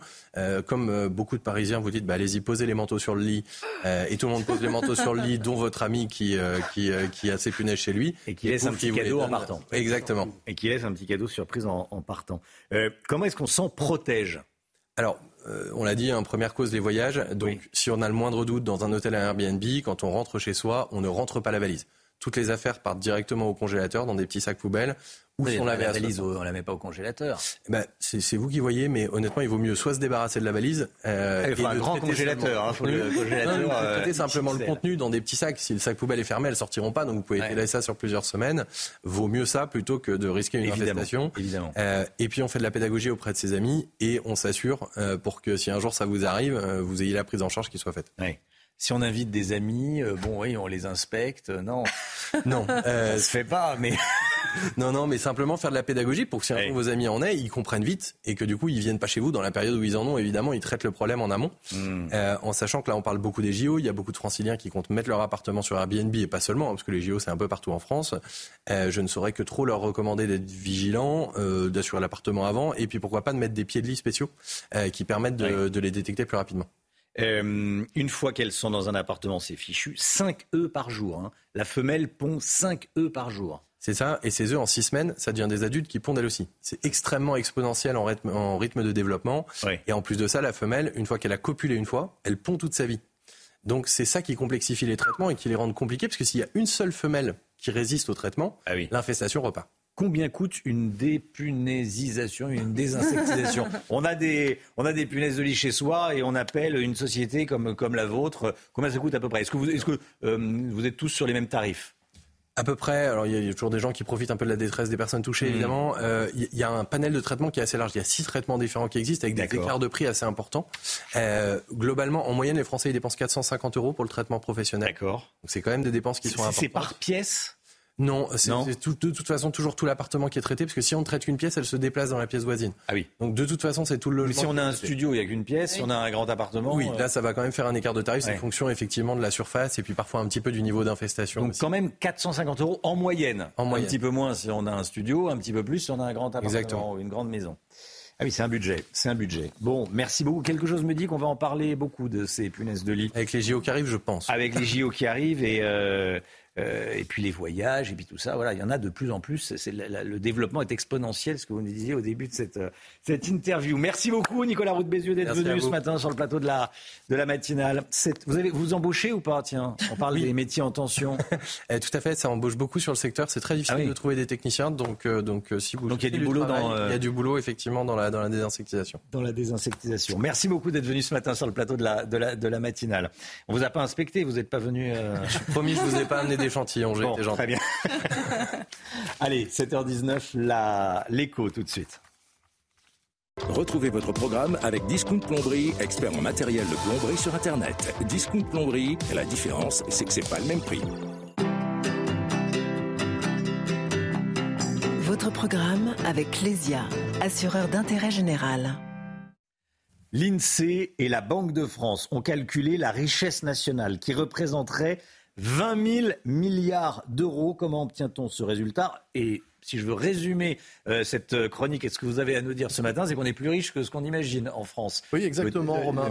Peut-être petit, vous aviez une tirelire. Moi, j'aimais bien hein, déjà petit compter les sous. Vous savez, on prenait ce qu'il y avait dans la tirelire puis on vérifiait. Bah, c'est un peu ce que l'INSEE et la Banque de France ont fait avec la tirelire de, de tous les Français, plus celle des entreprises et de l'État et jusqu'au moindre centime. Résultat de ces calculs 20 000 52 milliards exactement euh, d'euros, euh, c'est la richesse nationale. Les ménages en possèdent une grande partie, 74% de la richesse nationale, un peu plus de 15 milliards. Les entreprises, 22% de la richesse. Et puis enfin, l'État et les administrations publiques ne posséderaient que 4% du total. De quoi est composée cette richesse? Sans grande surprise, en grande partie euh, d'immobilier. hein. C'est les trois quarts de la richesse nationale. C'est donc en réalité une fortune virtuelle, puisque euh, Mm. ces biens et ces terrains euh, appartiennent pour l'essentiel d'ailleurs aux ménages et aux particuliers. C'est aussi ce qui explique qu'après avoir fortement augmenté ces dernières années, la hausse est un peu moins importante du fait du ralentissement des prix de l'immobilier et surtout la richesse nationale pourrait baisser si les prix de l'immobilier baissent. Bon, la France est l'un des pays les plus riches d'Europe. Euh, on se situe comment par rapport aux, autres pays? Alors c'est difficile de comparer parce que c'est virtuel, hein, c'est pas un tas d'or sur lequel on est assis, même si c'est euh, de l'immobilier, si c'est du, du concret.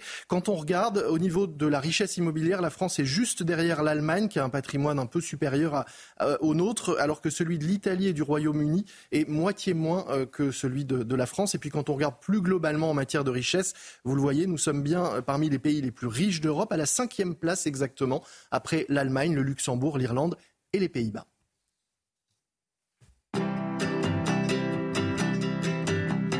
C'était votre programme avec Clésia, assureur d'intérêt général. C'était votre programme avec Discount Plomberie, fournisseur des professionnels de la plomberie et du chauffage sur Internet. Discount Plomberie, la différence, c'est que c'est pas le même prix.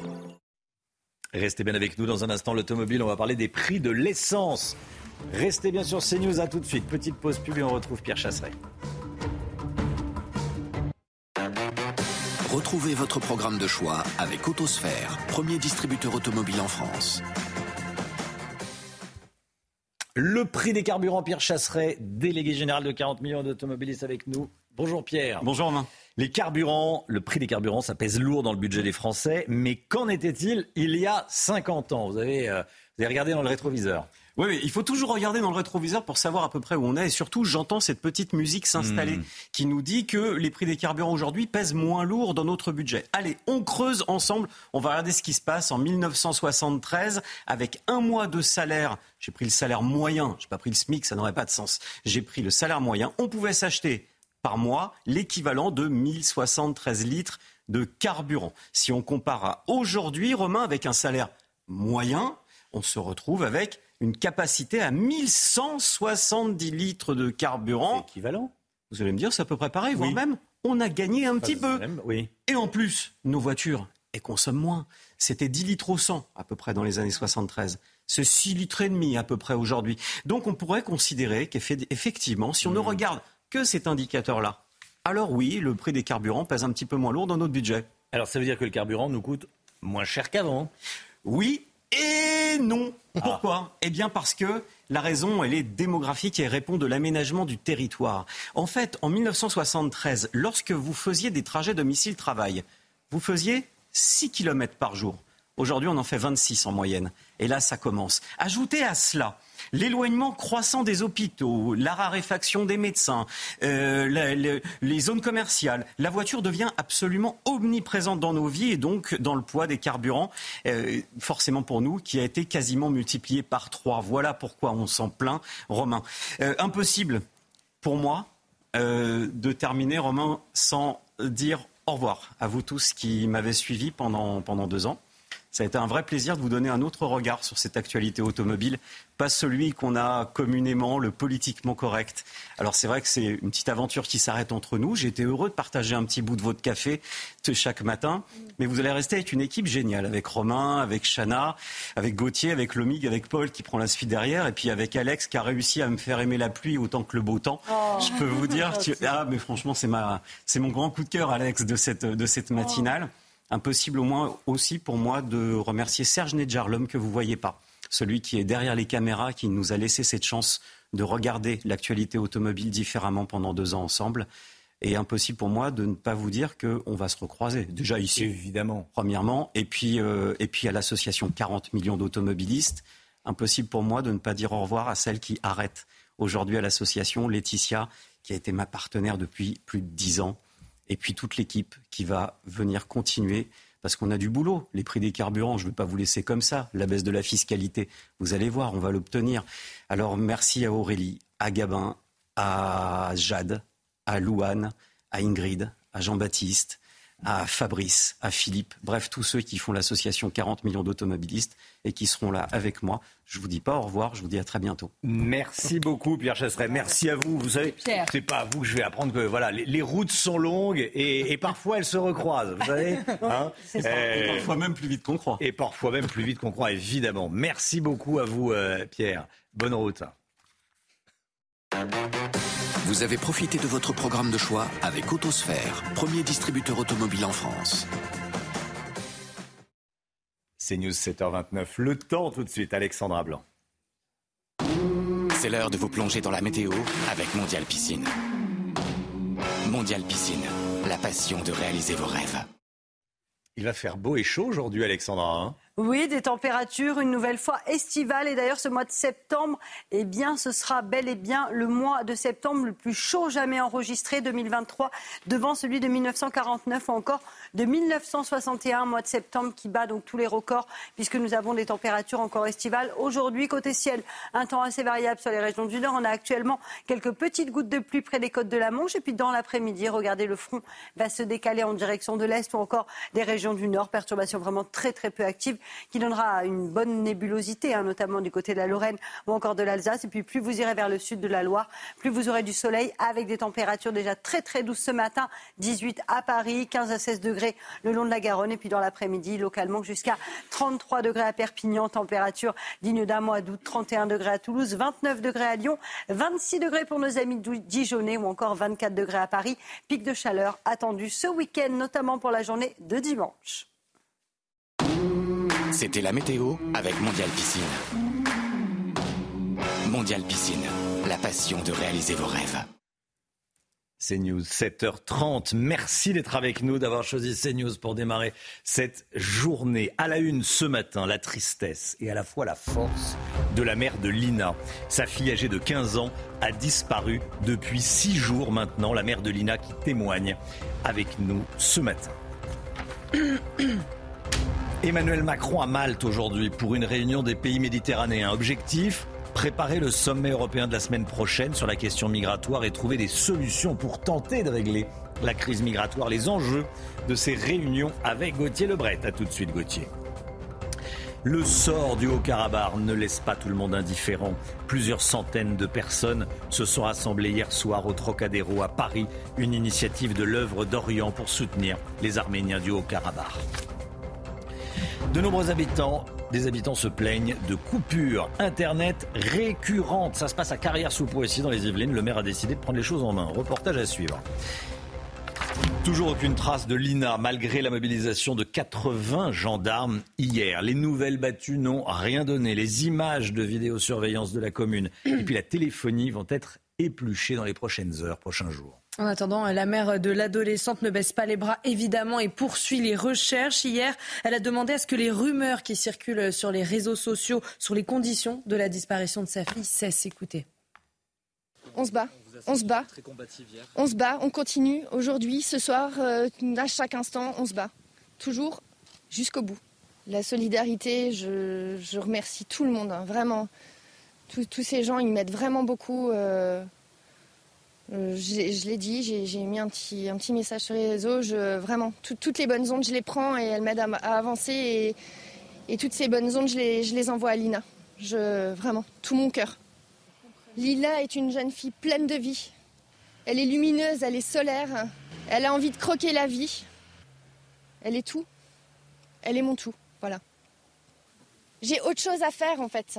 J'ai, je, vous dis tout ce qu'il y a à dire. Allez pas imaginer des choses. Prenez les faits, la réalité. Arrêtez d'inventer, de supposer des choses qui sont fausses et retranscrivez la vérité, s'il vous plaît.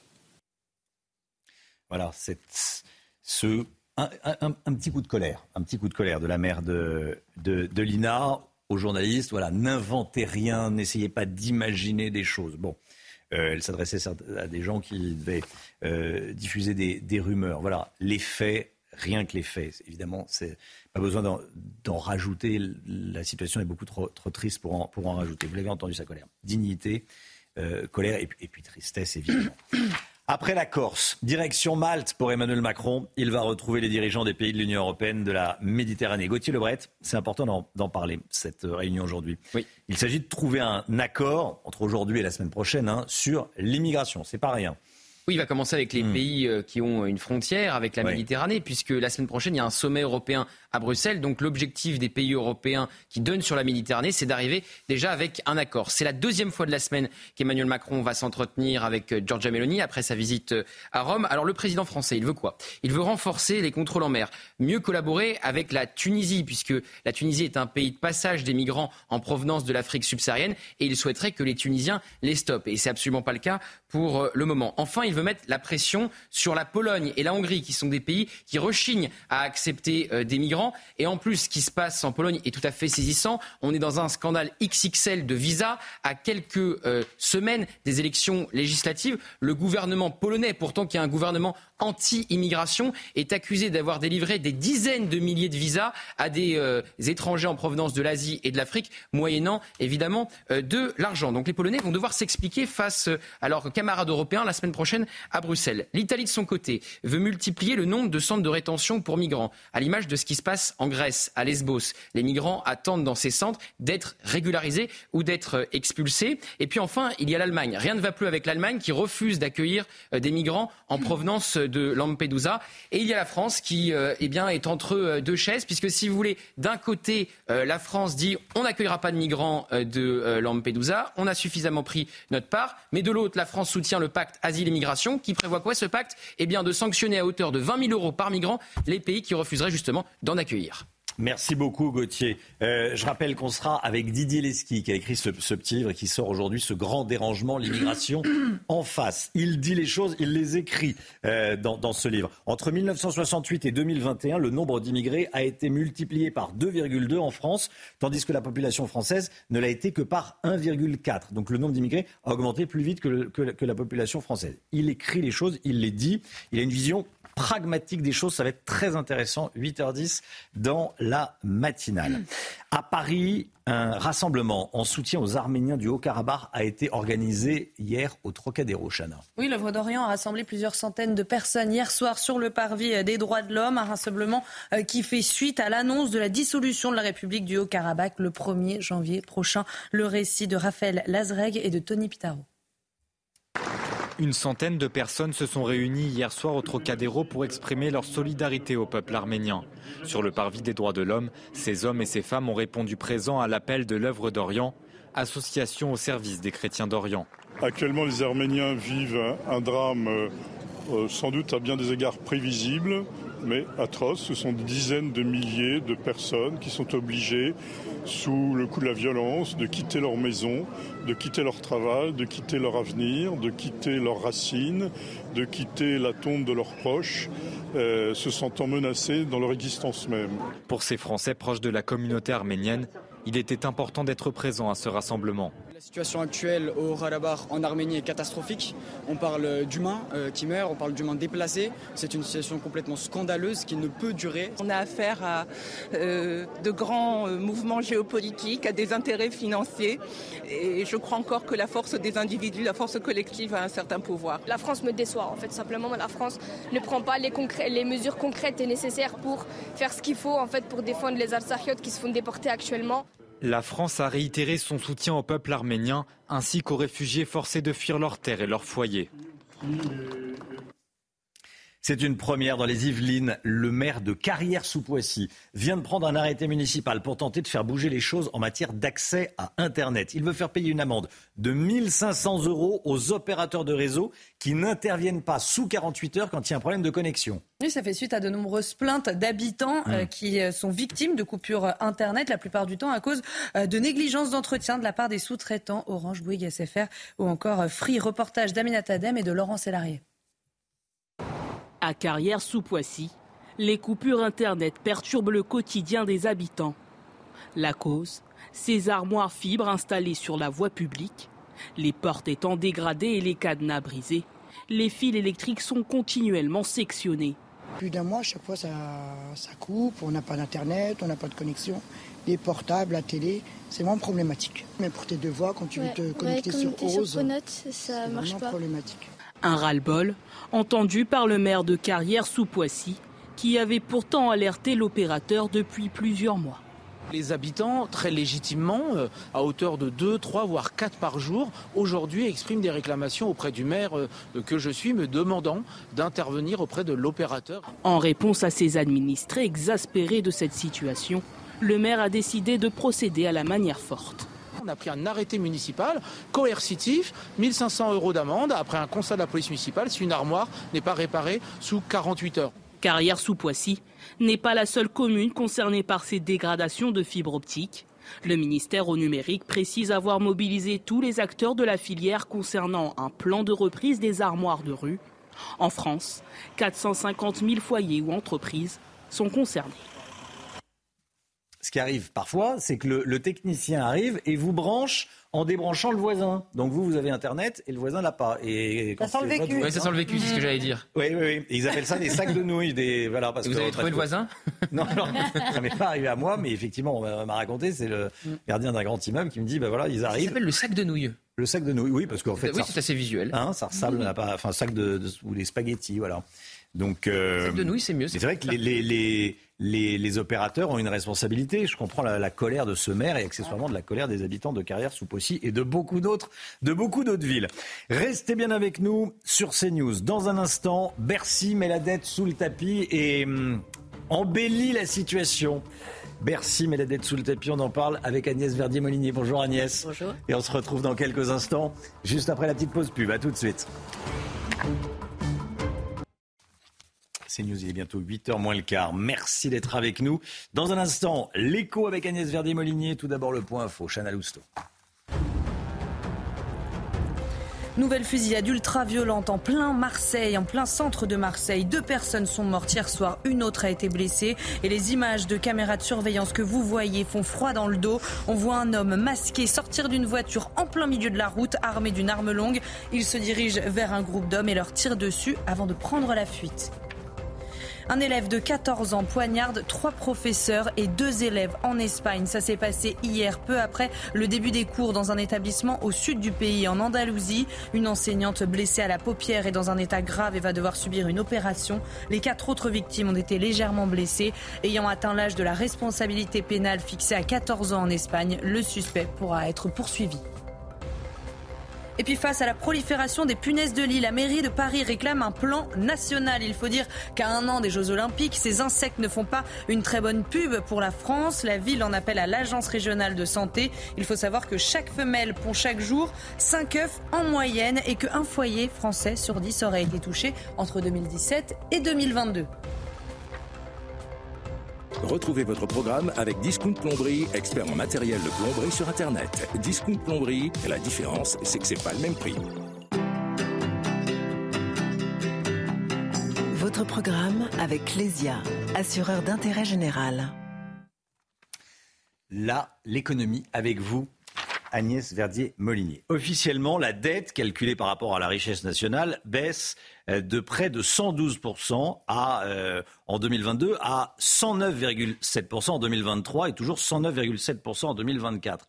Euh, vous allez nous expliquer tout ça, parce que pour les Français, c'est beaucoup de charabia. Mais vous allez nous l'expliquer très concrètement. Ce chiffre vous semble plus qu'optimiste. Pourquoi? Ce qu'il faut comprendre, hein, c'est que ce qui compte, c'est la tendance, en fait. Oui. Alors pourquoi est-ce que c'est super important? Parce que c'est ce que scrute la Commission européenne pour dire si un pays est en procédure pour déficit excessif. Hmm. On connaît l'histoire des 60% de dette par rapport à la richesse nationale. Et euh, vous savez, les règles avaient été suspendues pendant le Covid. Et là, en 2024, on va rentrer à fond à nouveau dans ces règles. On va être scruté par la Commission européenne pour voir où on en est par rapport à notre dette. Alors, on sait tous que la dette est autour de 3 000 milliards d'euros maintenant en valeur, qu'elle continue à augmenter. Et là, Bercy avait tout intérêt à afficher une dette qui baisse par rapport à la richesse euh, nationale. Et comment ils le font? Ben, Ils le font tout simplement en affichant une croissance qui est plus élevée que le consensus des économistes. Alors, ils nous disent, bah, en 2024, on va avoir une croissance à 1,4%, alors que tout le monde est d'accord pour dire que ce sera plutôt 0,8 de croissance. Mais alors, en faisant ça, qu'est-ce qu'ils font? Bah, Ils font pas baisser la dette en valeur, mais ça leur permet d'avoir une richesse nationale qui est en fait plus importante. Et donc, résultat, le pourcentage de dette, il baisse automatiquement. Hmm. Quand on dit que euh, la dette, c'est 110% de la richesse nationale. Ça veut dire que les 3 000 milliards, c'est plus que la richesse qu'on crée pendant une année. Donc il faut travailler plus d'une année pour rembourser toute la dette. Si on s'arrête de respirer, de manger, de construire, d'investir, voilà. Oui, parce qu'on n'est pas encore à 3 000 milliards de, de, richesse nationale. Donc on voit bien qu'on est à plus de dettes que de richesse nationale. Le fait de surestimer la croissance, ça minore la dette de combien en pourcentage? Bah, pas beaucoup en fait, hein. Hmm. c'est tout petit parce que euh, au lieu d'être à 109,7, on est à un peu plus de 110. Mais, mais ce qui compte, c'est de montrer que eux, ils veulent montrer qu'en réalité, la dette est en train de se stabiliser et, et ce qu'on risque de constater à la fin de l'année 2024, c'est qu'en fait, on repart à la hausse. Et donc tout ça, c'est totalement artificiel. C'est pareil pour le déficit. Alors, Bercy affiche donc aussi un déficit moins élevé grâce au gonflement de la croissance. Bah oui, complètement. Hein Parce que là, euh, en cette année 2023, on sait que le déficit est énorme, hein, 4,9 de la richesse nationale. Alors ils nous disent, ben non, mais l'année prochaine, ça va aller beaucoup mieux, ce sera 4,4. Euh, mais nous, quand on reprend tous les calculs en appliquant une croissance de 0,8 au lieu de la croissance gonflée euh, de Bercy, eh ben on se rend compte que pas du tout. On sera sûrement à un déficit qui va continuer à être autour euh, de 4,9%. Et là, on est clairement dans le storytelling de Bercy vis-à-vis de Bruxelles pour dire, mais rassurez-vous, rassurez-vous, on va être en dessous des 3% à l'horizon 2027. Vous voyez voyez, euh, la tendance est bonne. Et nous, ce qu'on dit, c'est que, attention, euh, en réalité, les fondamentaux sont pas là. Alors, avec une croissance plus réaliste, les dépenses aussi seraient à la hausse.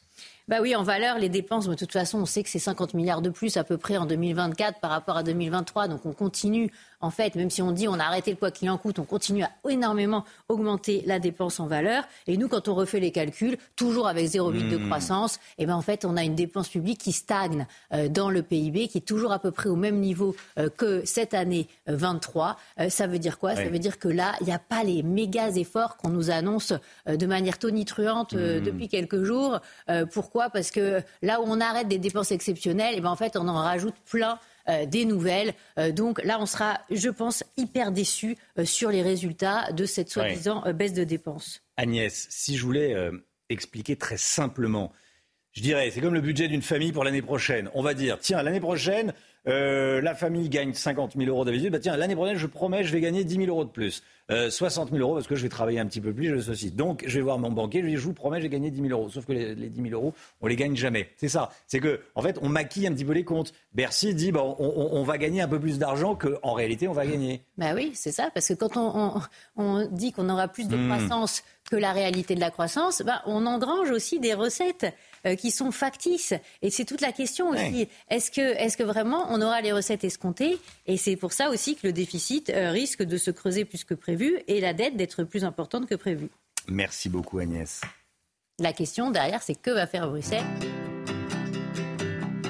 C'était votre programme avec Clésia assureur d'intérêt général. C'était votre programme avec Discount Plomberie, fournisseur des professionnels de la plomberie et du chauffage sur Internet. Discount Plomberie, la différence, c'est que c'est pas le même prix. La baisse de la natalité est une honte française, nous dira Paul Sugy dans un instant. Restez bien sur CNews, à tout de suite. 7h54, on va parler de la natalité en baisse avec vous, Paul Sugy. Bonjour Paul. Bonjour Romain. Natalité en forte baisse, les Français font moins d'enfants, Paul. Oui, alors Agnès a beau faire ce qu'elle peut pour essayer de rehausser les, statistiques. Agnès qui attend un heureux événement, voilà. Mais, la, France va effectivement, malgré tout, cette année, euh, franchir un seuil symbolique hmm. inédit. En 2023, on ne va probablement pas passer la barre des 700 000 euh, naissances annuelles. Ça sera une première depuis 1945. Alors à moins bien sûr d'un miracle, mais hélas pour nous, ça fait au moins 2000 ans que le Saint-Esprit n'engendre euh, plus euh, grand-chose. Euh, la natalité française, elle, est au plus bas historique donc depuis la fin de la Seconde Guerre mondiale. Et cette perspective de l'histoire dit bien tout le problème. À l'époque, Jean Giraudoux, c'était en 1939, avait eu cette phrase historique. Il avait déclaré Le français se fait rare. Le diplomate avait compris avant les autres que la défaite de juin 40 s'était soldée bien avant euh, dans les berceaux vides des foyers français. Pour la première fois à ce moment-là de notre histoire, euh, la population d'un pays industrialisé décroissait. Aujourd'hui, c'est pas le français, mais le jeune français qui se fait rare. La démographie est soutenue par l'allongement de la durée de vie, mais la population vieillit. Euh, c'est pas nouveau. En 1967 déjà, le démographe Alfred Sauvy disait, après pourtant 20 années de politique familiale, que la France a gagné provisoirement la bataille de, de la natalité en 46, mais sans gagner celle de la jeunesse et de la vie. Aujourd'hui, on est en train de perdre sur tous les tableaux à la fois. Comment ça s'explique le fait qu'on fasse moins d'enfants? Alors il n'y a pas de réponse unique ou définitive, mais dans le Figaro de ce matin, Agnès Leclerc vous en donne quelques clés. L'une des raisons, c'est le recul de l'âge de la maternité, sous l'effet notamment de l'allongement de la durée des études. Mais la dénatalité, c'est aussi la conséquence d'une fragilisation de la cellule familiale, euh, marquée à la fois par l'explosion du nombre de parents célibataires, le désengagement massif de l'État dans la politique d'aide aux familles, notamment depuis le quinquennat de François Hollande. Et puis on pourrait parler enfin, à la façon de Baudelaire, de ce ciel bas et lourd qui pèse comme un couvercle sur l'époque gémissante en proie aux longs ennuis. C'est-à-dire que les grandes inquiétudes, au fond, euh, économiques, sociales, climatiques, tempèrent sans doute un peu, et peut-être même un peu plus marginalement que ce que l'on croit quand même, euh, l'envie d'avoir des enfants. C'est préoccupant cette baisse de la natalité, selon vous, Paul? Bah, Préoccupant, oui, si on écoute les économistes ou les démographes, de toute évidence. Dans un système social qui est fondé sur la solidarité entre les générations, le vieillissement de la population, ce n'est jamais une bonne nouvelle. Mais euh, je ne vais pas m'apesantir là-dessus. Aucun couple ne fait jamais d'enfants pour euh, renflouer les caisses de la Sécu. L'essentiel est ailleurs. Et euh, avant même de parler d'inquiétude, c'est, je crois, une question morale. Les études le prouvent. En France, le désir d'enfant est très largement supérieur à l'indice de fécondité. Dit en d'autres termes, c'est-à-dire que les Français ont moins d'enfants qu'ils ne voudraient en avoir. Et là, c'est au motif qui contrarie ce désir que l'on devrait d'abord s'intéresser. Le premier d'entre eux est tellement évident qu'on y pense à peine, mais une partie des Français qui voudraient avoir des enfants ne sont pas en couple ou ne sont pas en famille. Et donc, euh, la crise des naissances est à ce titre une preuve supplémentaire que notre siècle s'enterre dans une solitude subie et cette seule idée déjà est désespérante. Mais en plus, le projet parental des couples est soit retardé, soit revu à la baisse en raison de toutes les contraintes qui pèsent sur les familles, notamment la difficulté persistante à concilier la maternité et la vie de famille pour les futures mères, le parcours du combattant, et j'en sais quelque chose pour trouver un mode de garde, les difficultés aussi d'accès au logement. Bref, les statistiques dont je vous parle sont calamiteuses, mais il s'agirait à un moment de sortir l'aîné des chiffres et de regarder la réalité en face. La France n'offre plus à chacun les moyens de parvenir au bonheur dont il rêve. Alors c'est sans doute une catastrophe démographique, mais avant même de nous inquiéter, on devrait surtout et d'abord en avoir honte. Merci beaucoup, Paul Sugy. Euh, est-ce que l'immigration, du coup, va remplacer la natalité en France? Tiens, je poserai la question à Didier Lesky, euh, qui sera avec nous sur le plateau de la matinale. La grande interview euh, de Didier Lesky sur CNews et Europe 1. La musique, tout de suite. Retrouvez votre programme avec Switch. Fournisseur producteur d'énergie qui vous permettrait de faire des économies sur votre facture d'électricité chez switch.fr. Votre programme avec Groupe Verlaine. Isolation, centrale photovoltaïque et pompe à chaleur. Groupe Verlaine, le climat de confiance. Et puis ce matin, on vous fait découvrir le nouveau titre de Jane, Night Hate. La chanteuse dévoile son clip à quelques semaines de sa tournée des Zéniths qui débutera euh, le 20 octobre prochain à Amiens. Et dans ce clip, on retrouve Jane assise dans une salle de bowling. Elle nous emmène dans un univers fantastique où elle se dédouble, vous allez voir.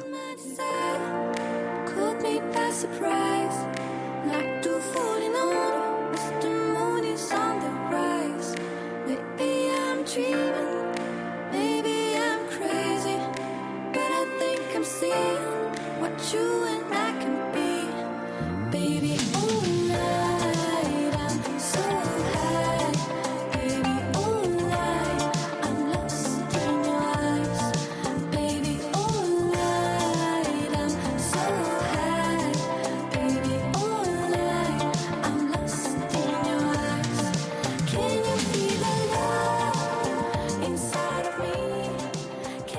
C'était votre programme avec Groupe Verlaine. Isolation, centrale photovoltaïque et pompe à chaleur. Groupe Verlaine, le climat de confiance. C'était votre programme avec Switch.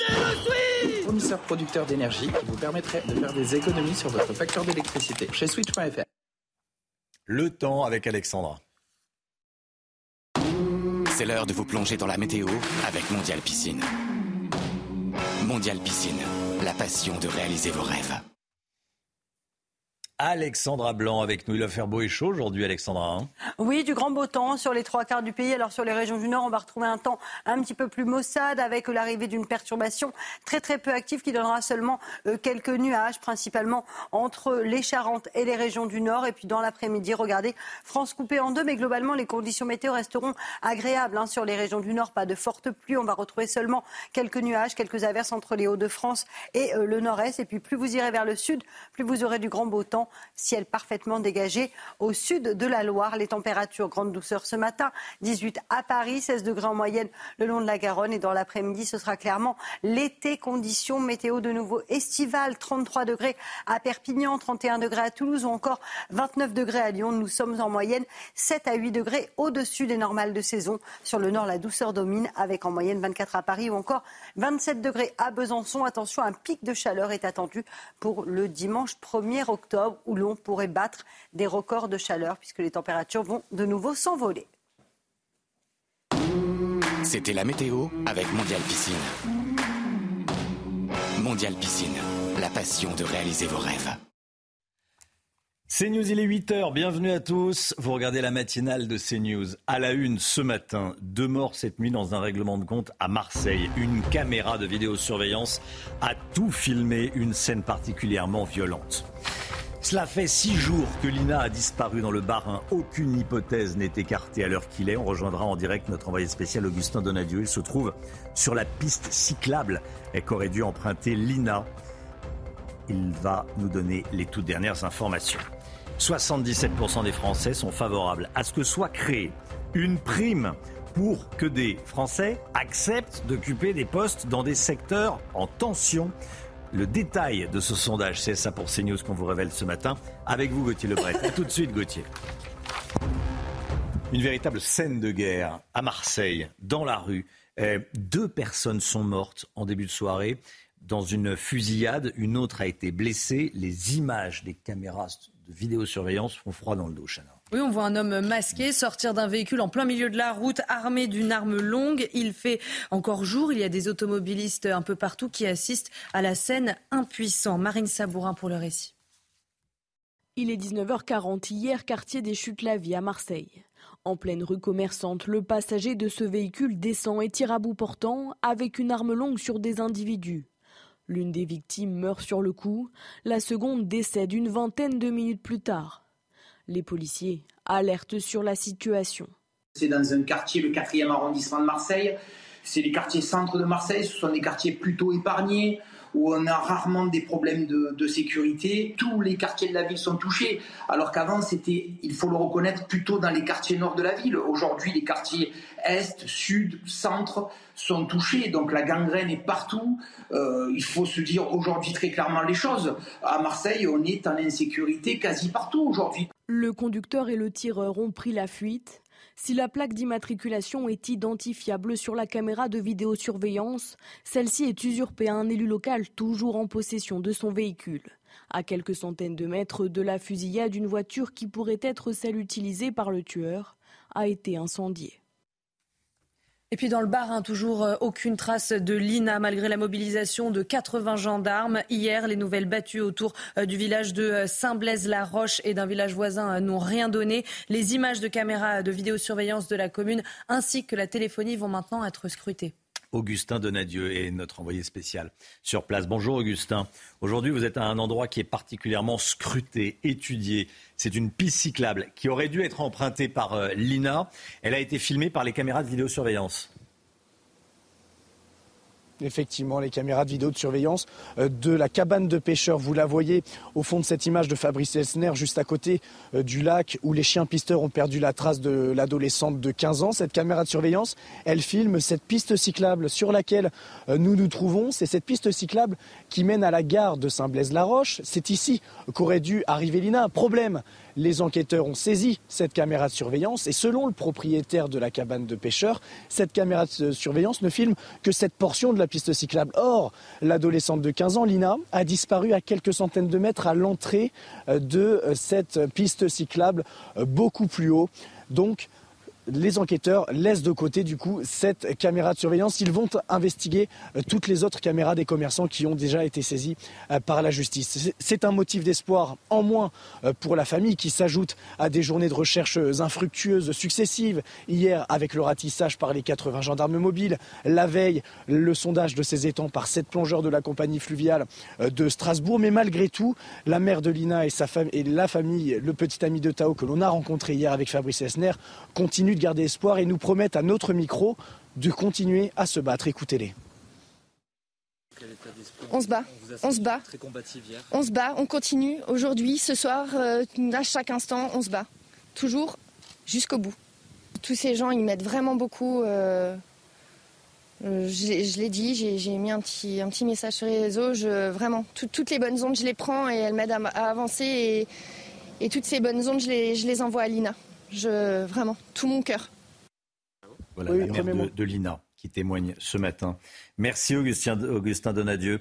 Avec Fabrice Elsner pour les images. Est-ce qu'il faut instaurer une prime pour que les Français acceptent de travailler dans les métiers en tension? Vous répondez oui à 77%. Sondage CSA pour CNews. On va en parler avec l'invité de la grande interview dans un instant. Didier Leski, spécialiste des questions d'immigration, président de l'Office français de l'immigration. Il sera avec nous dans un instant. A tout de suite.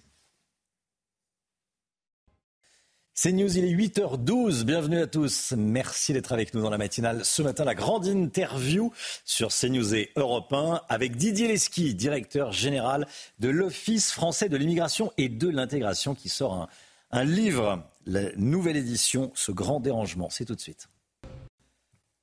La grande interview sur CNews et Europe 1 avec ce matin Didier Leski. Bonjour Didier Leski, directeur général donc de l'Office français de l'immigration et de l'intégration et vous publiez une nouvelle édition du Grand Dérangement, l'immigration en face, une soixantaine de pages tout pour comprendre les enjeux de l'immigration en France et au niveau euh, européen. Voilà, nouvelle édition. Euh, la dernière édition remontait à il y a trois ans. Hein. 2020. 2020. Bon, euh, une approche assez pragmatique de ce dossier euh, assez sensible qu'est l'immigration, c'est le moins qu'on puisse dire. Euh, déjà pour ce qui est de la France, je lis page 5 que votre, dans votre livre qu'entre 1968 et 2021, le nombre d'immigrés en France a été multiplié par 2,2 et le nombre de Français a été multiplié par 1,4. Donc la population immigrée a augmenté plus vite que la population française. Ça, c'est un fait. Oui, c'est un fait, oui. C'est un fait acquis. Euh, Qu'est-ce que ça dit? D'abord, globalement, il n'y a jamais eu autant d'immigrés en France qu'aujourd'hui, aux alentours de 10 ou 11% en fonction des, des, modes de calcul. Mais Quand on parle d'immigrés, de gens euh, un immigré, de nationalité étrangère. C'est quel... Non, pas forcément. C'est quelqu'un qui est né étranger à l'étranger. Il y a un peu plus de 7 millions d'immigrés en France dont 2 millions et demi ont la nationalité, euh, mm. ont acquis la nationalité française. Donc un c'est quelqu'un qui est né étranger à l'étranger et une partie a obtenu la nationalité euh, euh, française. Mais ce qui est vrai, c'est que euh, la France, comme d'autres pays d'Europe, et l'Europe de manière générale, est un continent qui a vu ces dernières années une très forte progression d'immigrés. Hein, pour des raisons soit économiques, soit pour le regroupement familial ou l'immigration familiale, comme c'est le cas pour la France. Combien la France accueille-t-elle d'étrangers légalement chaque année? Pour bien comprendre de quoi on parle aux alentours de 200 000 euh, titres de séjour euh, chaque année, 220 000 euh, il y a des étudiants. Hein, on, est devenu un pays à très forte immigration étudiante francophone, qui est aujourd'hui de plus de 100 000, c'est-à-dire supérieur à ce qu'on appelle l'immigration familiale. L'immigration familiale, c'est le deuxième poste. Mmh. Et puis après, on a une immigration de travail qui continue. Et puis on a les demandeurs d'asile. Et la difficulté souvent dans le débat, c'est qu'un demandeur d'asile, une fois qu'il est inscrit, comme demandeur d'asile, il est en situation légale. Et donc si vous rajoutez aux 220 000, 130 000 ou 140 000... On est à plus de 350. Voilà, c'est à, hmm. peu près ça. Hein. il y a euh, euh, euh, des personnes qui pouvaient être déjà là et qui, à qui on a donné un titre de séjour dans le cadre d'une régularisation, 30 000 l'année dernière. Voilà. Et, et la demande d'asile est parfois dévoyée. On sait qu'on n'a pas le droit à l'asile, on le demande, et le temps que le dossier soit instruit, on s'installe en France. Alors c'est un des sujets de la demande d'asile, c'est qu'elle est devenue euh, de fait, et on le voit à travers euh, les décisions de l'Office français pour les réfugiés et les apatrides qui examinent individuellement chaque dossier, et eh bien que disons, les, trois quarts des mmh. personnes, en fonction des années, ou les deux tiers, ne relèvent pas de l'asile. Et c'est là toute la difficulté. Et c'est une difficulté qu'on voit aujourd'hui, en particulier à travers la Méditerranée. Alors, Emmanuel Macron euh, a dit fin août au, point que la situation n'était pas tenable. Euh, est-ce qu'on a atteint, vous qui êtes un fin observateur, un point de, saturation, un plafond, on appelle ça comme on veut? Alors le problème, ce n'est pas simplement une question de nombre, c'est le croisement entre le sujet du nombre, c'est-à-dire du nombre d'immigrés qui arrivent, et les questions sociales. C'est par exemple le problème de l'accès au logement. On a beaucoup de personnes qui arrivent et qui ont du mal à trouver du logement, comme du reste, une partie de la population euh, ici déjà résidente a du mal à accéder au logement. Il y a le problème du travail. On a perdu beaucoup d'emplois peu ou pas qualifiés. Et or, on a une partie de l'immigration qui est quand même importante, qui n'a pas le niveau de qualification suffisant et qui, du coup, a du mal à rentrer dans le marché du travail on rentre à, travers des, petits boulots, si vous voulez, et ça fait partie de, des choses qui peuvent être regardées de manière un peu défiante par une partie des Français. Parce que 350 000 personnes qui arrivent chaque année, effectivement, faut loger, nourrir. Euh, c'est une grosse ville, 350 000 personnes on peut le prendre comme ça, mais bien évidemment, dans ces 350 000, il y a des personnes qui peuvent être un apport, d'un apport économique. Je pense par exemple aux étudiants. Les étudiants, c'est un marché mondial. Voilà, donc les 100 000 étudiants, c'est un apport économique. Après, la question, c'est de savoir si ils repartent ou pas en fonction de, de leur origine. Et c'est un mmh. peu là où il y a une discussion. Il y a l'immigration familiale où théoriquement, celui qui fait venir eh bien, prend en charge la personne qui vient.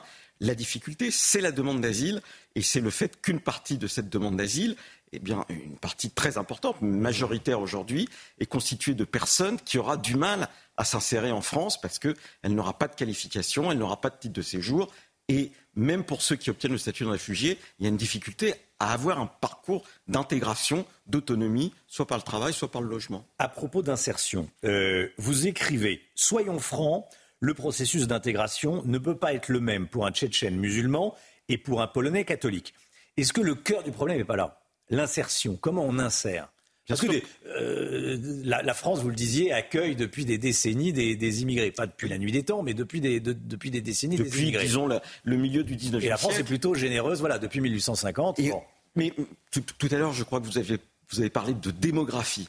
Dans les années 20 et 30, la, natalité, la mm. démographie. Dans les années 20 et 30, la France recevait plus d'immigrés en proportion de sa population que les États-Unis. Mais il y a un travail de prise en charge, d'unification d'une certaine manière d'un peuple avec des aspirations communes, des, des, luttes sociales qui ont permis d'unifier à travers l'entreprise, par exemple. Hein. 1936, c'était un grand moment d'intégration de, de l'immigration ce qu'on a perdu, ce sont les, entreprises. La désindustrialisation a été un facteur de déstructuration de la société et ça pèse en particulier sur l'immigration. Et se rajoutent les écarts culturels. D'une certaine manière, on avait plus de liens. Euh, même, euh, je dirais, euh, avec des personnes qui venaient de, l'autre côté de la Méditerranée dans les années 50-60, on se connaissait plus qu'on ne l'a aujourd'hui, mmh. parce qu'en plus, la question de la religion est devenue durcir les écarts, et en particulier les écarts culturels savoir qui rentre et qui ne rentre pas dans un pays, c'est pas rien. Je voudrais qu'on regarde ce, sondage CSA pour, euh, pour CNews qu'on a euh, révélé. 70% des Français veulent un référendum sur l'immigration. Est-ce qu'on va voir les voilà les chiffres sont là 77%. Faut-il euh, non ça c'est la ça c'est la prime pour les ça c'est la prime. Ce que je voulais vous montrer c'est les Français qui veulent un référendum. 70% des Français veulent un référendum sur l'immigration. Euh, et, certains euh, partis politiques le, proposent euh, essentiellement à droite. Pourquoi ne pas demander aux Français ce qu'ils en pensent? La question, c'est quelle question on pose? Oui. C'est qui est quand même pas simple. Mais à travers cette réponse de 70% des Français, qu'est-ce qui s'exprime? Il s'exprime une inquiétude qui est la suivante. C'est que beaucoup de Français vivent déjà des difficultés sociales, l'accès au logement, et la question qui est angoissante, pas simplement en France, mais dans l'ensemble des pays européens, c'est qu'on a construit en Europe ce qu'on appelle des États sociaux, l'État social. Et, euh, jusqu'à avec des aides. Avec des aides. Et, c'est un État qui est basé sur le fait qu'il y a soit des gens qui contribuent parce qu'ils sont salariés, soit des gens qui paient des impôts. Hmm. Et donc toute la question, c'est de savoir quel est l'espace de la solidarité euh, Jusqu'où peut-il s'étendre? Et là, il y a une angoisse d'une partie de la population qui, en plus, est la partie de la population qui tient le plus à l'État social, parce que c'est ce qu'elle peut léguer à ses enfants d'une certaine manière, plus que du patrimoine immobilier. Hmm. Mais sur la, sur la décision, on n'a jamais véritablement demandé aux Français s'ils étaient d'accord ou pas pour euh, faire venir des, des, immigrants en France. Il n'y a jamais eu une demande. Alors que c'est un vrai changement de société quand on fait, euh, quand, euh, on fait venir des, des, immigrés en France. Alors, le changement de société, c'est un changement de longue durée parce que la particularité de la France, et c'est peut-être pour pour ça aussi qu'on a des débats, euh, je dirais, qui peuvent déranger l'esprit, c'est que sur la longue durée, on a une infusion de l'immigration avec, euh, euh, disons, un quart, un tiers de la population qui a un ascendant immigré, si vous voulez. Et donc, la difficulté, c'est la, conjonction, et je le redis, entre les difficultés économiques et le nombre. Et c'est ça qui inquiète une partie de la population. Aujourd'hui, il y a une réunion des, pays méditerranéens à Malte, mmh. euh, à laquelle participe Emmanuel Macron. Réunion de préparation au sommet de la semaine prochaine. Immigration, sujet numéro un. Est-ce que l'Europe peut vraiment jouer sur les flux et éventuellement les réduire? Ma question en clair, est-ce que ce ne sont pas des gesticulations?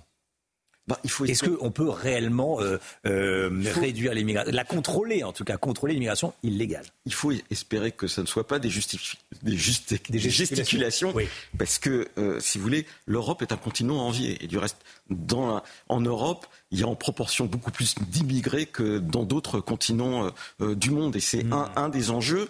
Et c'est surtout un des enjeux parce que la caractéristique en particulier des pays de l'Union européenne, c'est quand même d'avoir des systèmes sociaux extrêmement protecteurs. Et donc l'angoisse d'une partie de ceux de nos concitoyens qui sont les, plus démunis, c'est qu'on leur donne, ils ont le sentiment qu'on leur fait injonction d'accueillir encore plus démunis qu'eux. Hein, c'est euh, la concurrence après dans le logement social, c'est la concurrence pour des emplois peu ou pas qualifiés, avec le sentiment que les immigrés qui sont là et qui occupent ces emplois, en même temps participent de la dérégulation du travail hmm. hein, et de, de, la fin de ce historiquement on appelait le salariat, c'est-à-dire avec des statuts, et, et, c'est euh, tous ces emplois qu'on voit, euh, ces gens qui pédalent pour livrer des sushis à des gens qui par ailleurs disent qu'ils sont euh, très généreux, mais qui en général contournent la carte scolaire pour pas que leurs enfants soient scolarisés. Vous parlez en des bobos des centres-villes.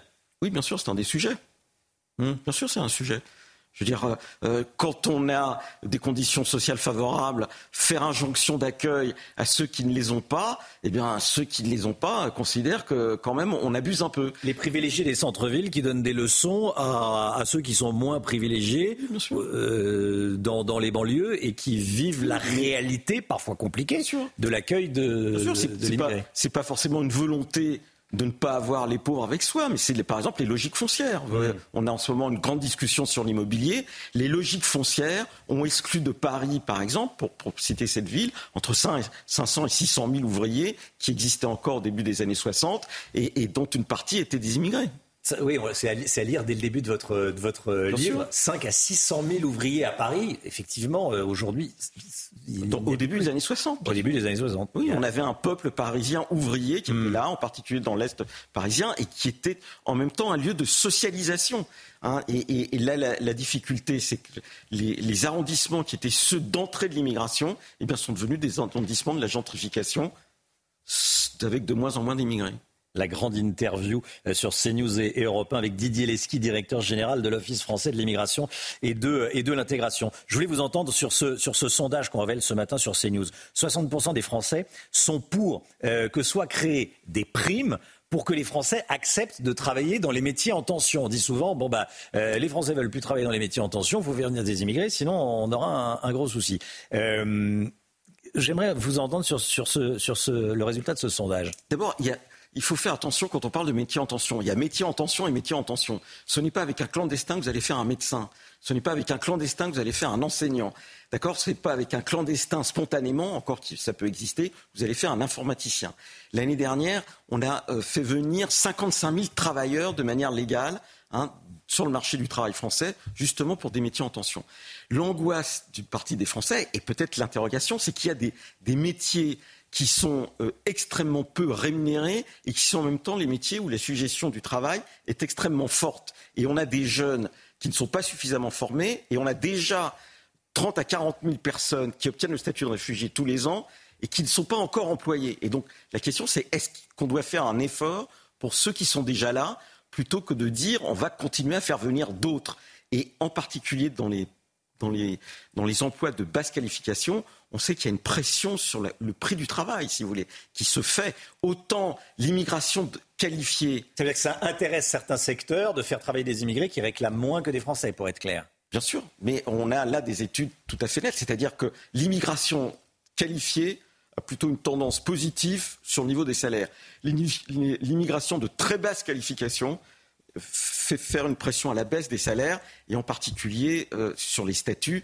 On sait bien tous ces petits métiers. Bien sûr, on peut dire qu'il il manque, mais, mais à travers la prime, ce qui se joue, c'est la question du statut et du niveau de salaire pour une vie décente. J'aimerais vous entendre, ce sera ma, dernière question sur les chiffres de la natalité. Hein, vous y faisiez allusion euh, au début de cet entretien, de cette grande interview. Euh, la France n'a jamais fait aussi peu euh, d'enfants, les Français en tout cas, que depuis ces derniers mois, que depuis la, fin de la Seconde Guerre mondiale. ça veut dire que l'immigration va remplacer la natalité?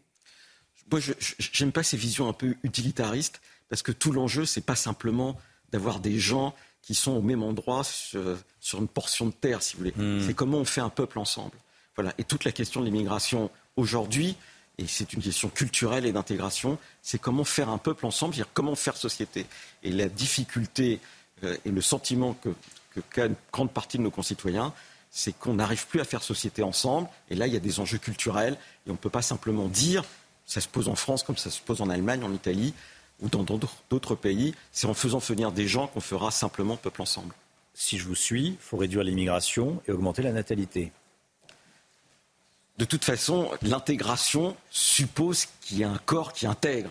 Voilà, et c'est le problème, par exemple, des classes. Je parlais tout à l'heure de, contournement de la classe scolaire. Ah ben, si vous avez une classe où il y a 25 enfants dont le français n'est pas euh, euh, la langue maternelle, euh, celui qui arrive et qui est le français et langue maternelle, euh, il peut avoir quelques difficultés et il n'y a pas d'intégration des 25 premiers ou plus difficilement. Elle peut se faire à terme, mais comme le monde du travail est un peu déstructuré, qu'il a longtemps fait office de lieu d'intégration, ça devient compliqué.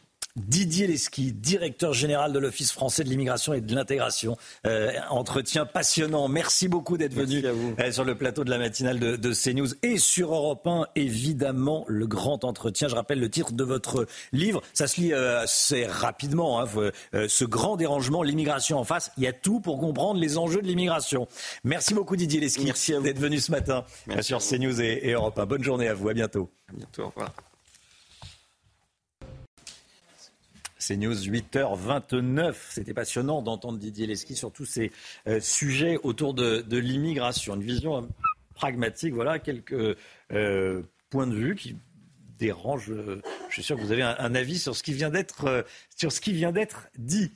L'équipe de la matinale est là, on est avec tout le monde. Avec Chana Lousteau, le docteur Brigitte Millot va s'installer dans quelques instants. on est également avec Lomi Guillot, Gauthier Lebret et Guillaume Filleul, bien sûr, pour, les, euh, pour, les, euh, pour le sport. Le docteur Millot s'installe. On est à Bonjour, ce matin. Vous êtes assorti. Vous êtes passé un petit coup de fil. Qu'est-ce que tu mets ce matin Si on se mettait en rose, Si on se mettait en rose toutes les deux. Et voilà, et c'est fait, comme deux sœurs. Comme c'est joli. voilà, les, les, les, les, deux sœurs. Et, effectivement, et on fera ça tous les jours. Et vous faites ça tous les jours. Bah, très bien. Bah, on a hâte d'être lundi. Bonjour docteur, ça va bien visiblement. Hein Toujours. Humeur du vendredi. Vous m'avez déjà vu de mauvaise humeur. C'est vrai. Non. Jamais. Ah, c'est vrai. Ça, c'est vrai que. Ça, vous faites partie des rares personnes, et c'est très appréciable, vous avez mm. cette correction d'être égal d'humeur tous les jours. C'est vrai que ce n'est pas le cas de... De tout le monde. De tout le monde. et je ne plus dedans, évidemment. Allez, 8h30, c'est euh, un nouveau point sur l'info, lors d'un nouveau point sur l'info. Tristesse, à la fois tristesse et force de la mère de Lina. Sa fille, âgée de 15 ans, a disparu depuis six jours maintenant la mère de Lina qui témoigne ce matin dans la matinale de, de CNews. Deux morts cette nuit dans un règlement de compte à Marseille. Une caméra de vidéosurveillance a tout filmé, une scène particulièrement violente, une scène qu'on va vous montrer. Et dans un instant, on sera en direct avec Sébastien Graineron, secrétaire départemental Alliance Police des Bouches-du-Rhône. Alerte aux punaises de lit. On en parle ce matin dans la matinale. La mairie de Paris veut un plan national contre ces insectes qui se reproduisent très vite. On va en parler avec vous, Brigitte. Brigitte Millot. Toujours aucune trace donc de Lina, malgré la mobilisation des, gendarmes. Hier, les nouvelles battues autour du village et autour d'un village voisin n'ont rien donné, Chana. Hein. Oui, les images de caméras de vidéosurveillance de la commune ainsi que la téléphonie vont maintenant être épluchées. En attendant, la mère de l'adolescente ne baisse pas les bras, évidemment, et poursuit les recherches. Et hier, elle a demandé à ce que les rumeurs qui circulent sur les réseaux sociaux sur les conditions de la disparition de sa fille cessent. Écoutez, c'était au micro de CNews. On se bat. On se bat. On se bat, on continue. Aujourd'hui, ce soir, euh, à chaque instant, on se bat. Toujours jusqu'au bout. La solidarité, je, remercie tout le monde, hein, vraiment. Tous, ces gens, ils m'aident vraiment beaucoup. Euh, euh, je, l'ai dit, j'ai mis un petit, message sur les réseaux. Vraiment, toutes les bonnes ondes, je les prends et elles m'aident à, avancer. Et, toutes ces bonnes ondes, je les, envoie à Lina. Vraiment, tout mon cœur. Lila est une jeune fille pleine de vie. Elle est lumineuse, elle est solaire. Elle a envie de croquer la vie. Elle est tout. Elle est mon tout. Voilà. J'ai autre chose à faire en fait. J'ai, je, vous dis tout ce qu'il y a à dire. Allez pas imaginer des choses. Prenez les faits, la réalité. Arrêtez d'inventer, de supposer des choses qui sont fausses et retranscrivez la vérité, s'il vous plaît.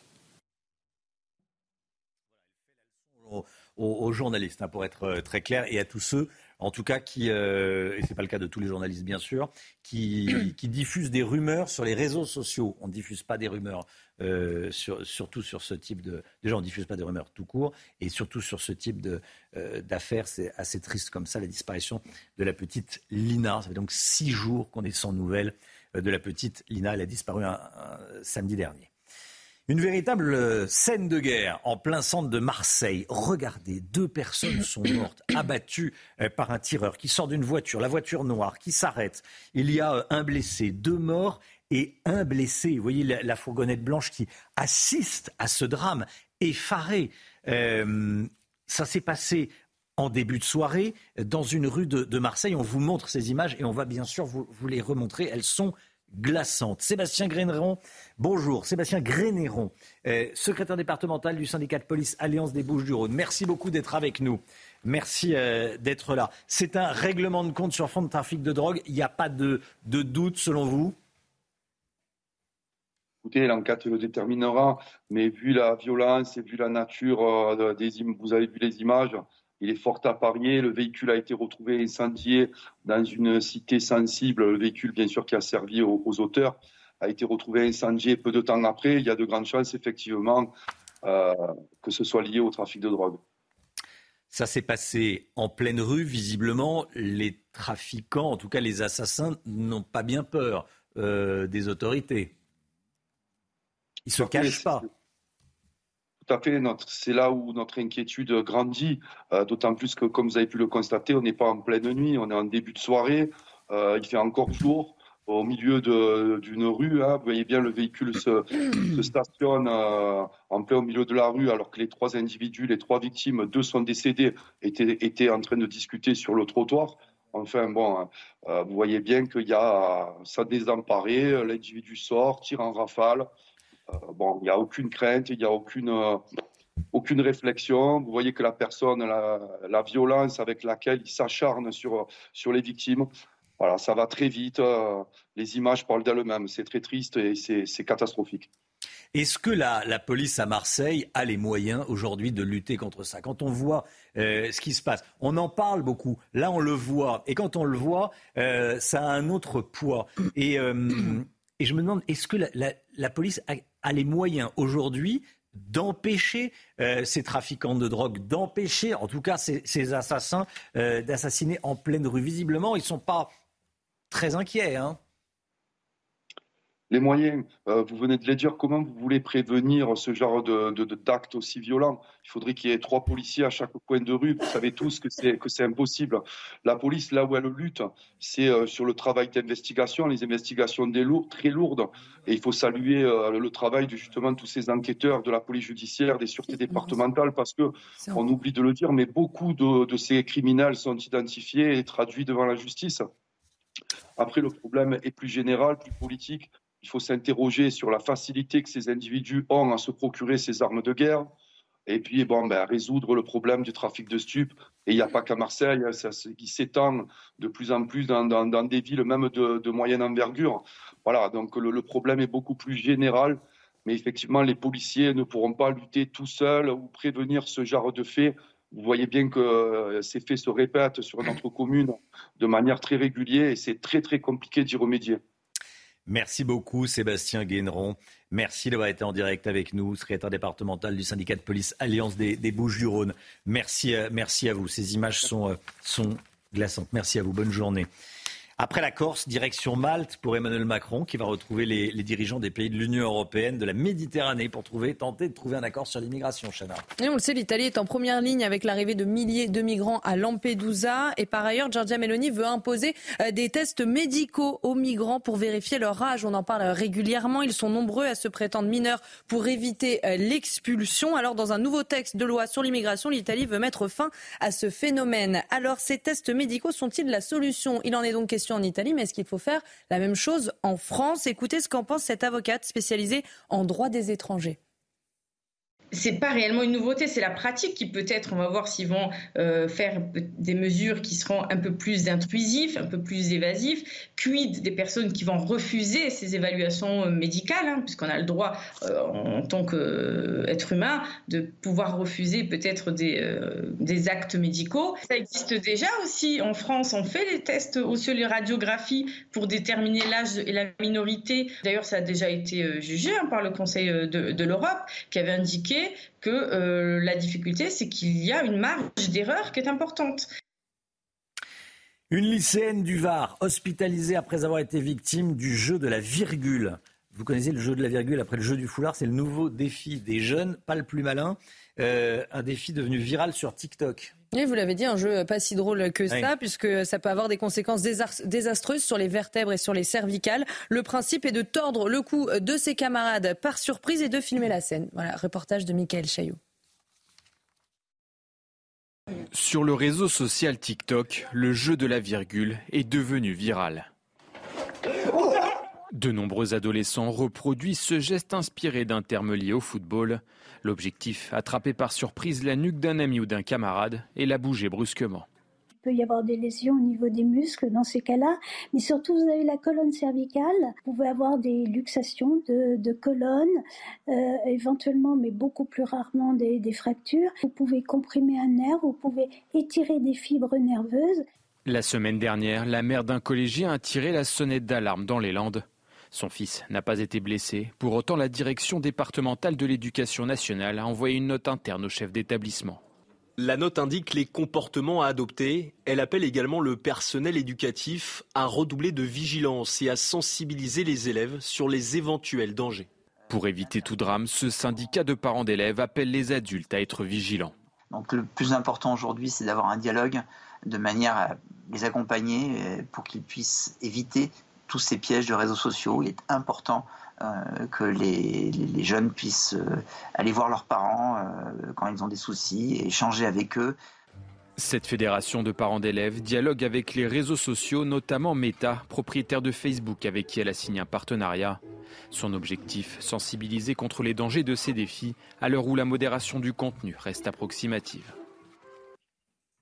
Voilà, c'est pas malin malin. Tiens, le mot du docteur, le jeu de la virgule. Il euh, faut arrêter. Oui. Après, comment euh, faire pour que ça s'arrête? Mais malheureusement, on risque d'avoir effectivement des problèmes euh, graves. N'oublions pas, en plus, plus on est jeune, plus c'est fragile, moins c'est bien tenu. Il faut faire très attention. J'aurais dit l'inverse. Plus on est jeune, plus c'est souple et moins il y a de risques. Ah non, non, non. Non, d'accord. Je vais plutôt écouter Brigitte Millot que Romain Desarmes pour questions médicales. Mais c'est mon avis personnel. Hein. Ça, je vous confirme. ça, je vous confirme. Allez, le journal des bonnes nouvelles tout de suite avec Mathieu Verdez. Verdez Devez. C'est Gilles Verdez et Mathieu Devez. Voilà. Gilles Verdez, qu'on salue. C'est le vendredi. Il a un caché.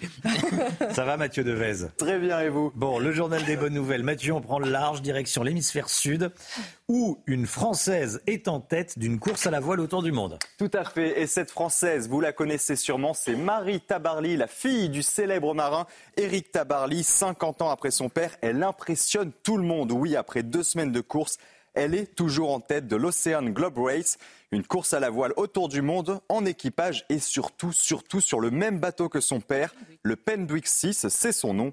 Un incroyable défi pour l'instant réussi. Et Mathieu, de plus en plus de Français s'engagent contre le gaspillage alimentaire. Effectivement, Chana, plus de 8 Français sur 10 ont adopté des comportements anti-gaspi pour faire face notamment à l'inflation. C'est le résultat d'une étude de l'application Too Good To Go, un bon moyen de faire rimer économie et écologie. Citons par exemple la préparation de tous vos plats de la semaine en une seule session de cuisine, la réutilisation des restes ou encore l'attention portée aux promotions. Et aujourd'hui d'ailleurs, c'est la journée internationale de sensibilisation aux pertes et gaspillages de nourriture. Et puis un projet inédit qui associe le musée Van Gogh et Pokémon.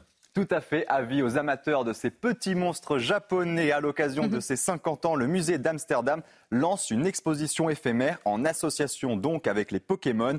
Pikachu, Ronflex et leurs amis gambadent dans un décor inspiré par les œuvres du célèbre peintre, à l'image de la nuit étoilée, les tournesols ou encore le moulin de la galette. Une exposition à découvrir jusqu'au 7 janvier. C'est amusant. Euh, ça peut amener les enfants à découvrir l'œuvre de mm, l'œuvre de l'œuvre de Van Gogh effectivement. Effectivement, il y a une carte, une carte inédite à gagner.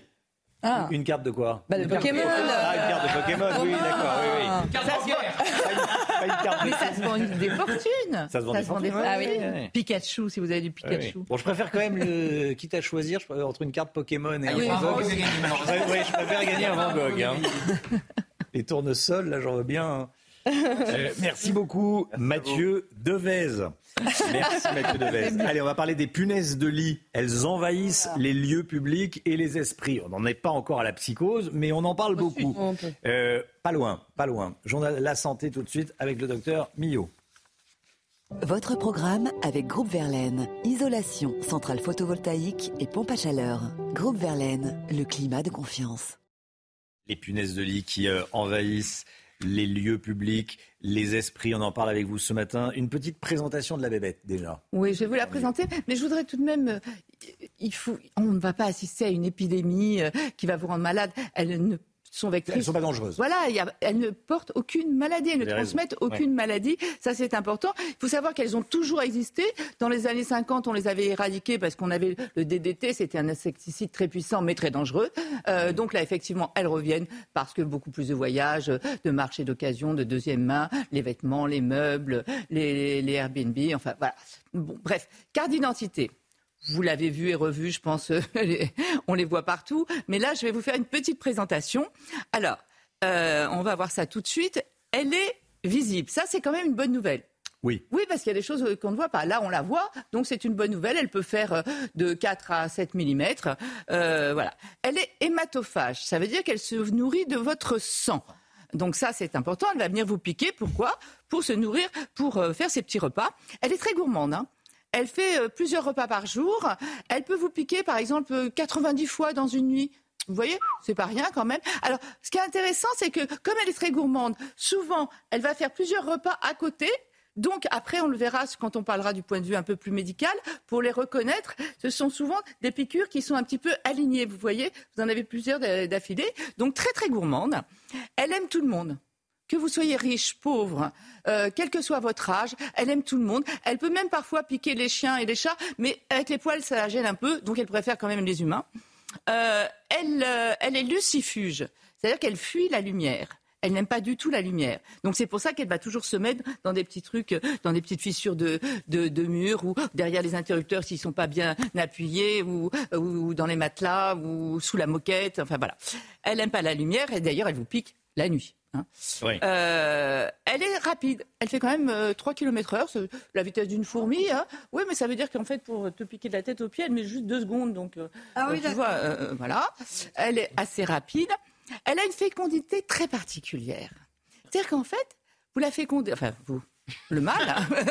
le mâle la féconde hmm. une fois, et après, elle va pondre des œufs toute sa vie. Et comme elle vit longtemps, elle peut pondre de 200 à 500 œufs dans une vie.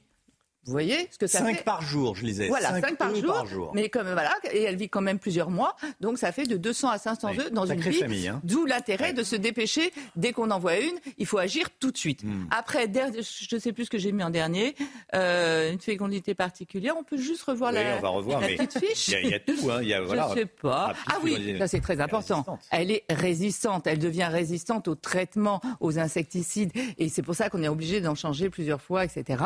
Donc elle devient de plus en plus résistante. Alors maintenant, ce qui nous intéresse, c'est quand même une chronique santé. Euh, c'est savoir ce que ça fait. Je vous l'ai dit, je le répète, ça ne transmet aucune maladie. Le problème, c'est quand elle vous pompe, pardon, quand elle vous pique, euh, elle, euh, elle, elle, injecte un petit anesthésiant, et donc vous ne sentez rien lors de la piqûre. En revanche, euh, et euh, donc elle peut piquer plusieurs fois. Hmm. Après, en revanche, elle va libérer, en même temps qu'elle vous a piqué, elle va libérer des protéines, et notamment de l'histamine, et c'est ce qui va entraîner les réactions. Vous savez, les, regardez les boutons. Vous voyez, je vous ai dit tout à l'heure... Un petit chemin. Voilà. Un petit chemin de vie. Mais c'est important de, parce que le, moustique, par exemple, ne va pas faire pareil. Il va piquer à plusieurs endroits. Alors que regardez sur cette image, on voit bien que ça, c'est vraiment une manière de la distinguer, parce que souvent on confond. Le problème, vous disiez que c'est pas une psychose, mais c'est vrai qu'en ce moment, moi, tous les gens, oh regarde, alors que c'est juste une piqûre de moustique. Peut-être la méthode couille. J'espère qu'on va pas tomber dans, la psychose. Ben, mais, on y est, on y est, euh, vraiment. ouais. on, va, on va regarder euh, d'autres, euh, voilà. Et vous voyez, en fait, ce sont ces protéines qui sont allergisantes. Donc il y a certaines personnes qui sont très très allergiques à ces protéines et c'est ce qui va entraîner une boursouflure et surtout ça va gratter, ça va démanger. Donc les choses à faire. D'abord si vous avez si vous avez une piqûre, il faut déjà poser un diagnostic, regarder partout sur les matelas, les draps, ça fait des petites déjections un petit peu un peu comme si vous balanciez une, une cartouche d'encre ou un stylo, des petites taches noires comme ça. Donc regardez les, les draps, les matelas, tout ça. Après, ce qu'il faut faire, c'est euh, désinfecter les boutons, un antiseptique, éventuellement une petite crème à la cortisone pour calmer, pour apaiser, prendre un antihistaminique, c'est-à-dire contre la réaction allergique. Euh, et puis évidemment, éviter de se gratter, ça c'est facile à dire, c'est pas facile à faire. Mais surtout. Pourquoi éviter de se gratter comme ça? Bah, parce que vous surinfectez. Ah le problème, c'est la surinfection. Après, on peut surinfecter, avoir des staphylococci. Enfin, voilà. Donc, ça, c'est. Mais surtout, le problème, il n'est pas tellement là. Il est psychologique. Vous vous rendez compte tout à coup, vous vous retrouvez dans le lit à plusieurs, des gens, des individus que vous n'avez pas invités, qui vous piquent, qui vous entraînent euh, euh, comme ça des, piqûres euh, régulièrement. Mais c'est un traumatisme terrible. C'est-à-dire que votre lit, qui est normalement un havre de paix, de bonheur, de repos, tout à coup, ça devient une horreur. Mais on a des personnes qui finissent par s'isoler, par être totalement dépressives, par ne plus dormir. Donc c'est un réel problème. Et c'est pour ça que la prise en charge psychologique est importante. Et c'est pas que les personnes fragiles psychologiquement. Hmm. Hein. Ça peut vous atteindre tout le monde. Imaginez-vous, vous savez que vous allez vous coucher et vous savez que vous allez vous réveiller avec plein de piqûres. Donc le maître mot, c'est dès qu'on a un doute, on réagit, on fait intervenir euh, quelqu'un pour s'en débarrasser. C'était votre programme avec Groupe Verlaine. Isolation, centrale photovoltaïque et pompe à chaleur. Groupe Verlaine, le climat de confiance. Voilà, euh, on sait tout de la, de la punaise de lit, on s'en méfie, on évite de, de l'importer et, euh, effectivement on réagit vite quand on en voit euh, chez soi. Ça peut être aussi une punaise de canapé d'ailleurs, parce que c'est ah quand on reste, voilà, ouais, ça s'appelle punaise de lit parce que c'est comme ça, c'est le nom générique. Après, elles sont pas très courageuses, elles attendent toujours que vous ne bougez pas. Ah. Ah. Oui. Mm. 8h49, merci beaucoup d'avoir choisi CNews pour démarrer cette journée. Tiens, un petit salut euh, amical et professionnel à Godéric Bay qui nous a accompagnés pendant euh, de longs mois. Voilà, assistant présentateur. Voilà, qui était avec nous, un futur euh, journaliste, enfin un journaliste, voilà, qui était avec nous en assistant présentateur. Mm. Il, il assiste Chana, il aide Chana, il imprime, il, voilà. Investi et Deborah James Madja se joint à nous pour le remercier et lui souhaiter bonne route. Voilà. Et, bah, il reste avec nous. Hein. De toute façon, il va ah faire des, ah faire des sujets. on, le, garde. Bonne route, mais près de nous quand même. Voilà, on le garde. on le garde. Allez, 9h10. Dans un instant, c'est l'heure des points avec Pascal Pro et tous ses invités. Brigitte Millot, BDM. Bonjour, docteur Millot. Demain, 10h30 sur le café. Ça va être passionnant. Et l'heure des comptes. 15h30 avec le Guillaume. On va parler de quoi Réparabilité. Comment euh, mm. faire prolonger la durée de vie de, tout un tas de choses parce que ça permet de faire de vraies économies. Et des vraies économies. 15h30, l'heure des comptes. Belle journée à vous sur CNews évidemment. À lundi. Et demain, c'est Anthony Favali.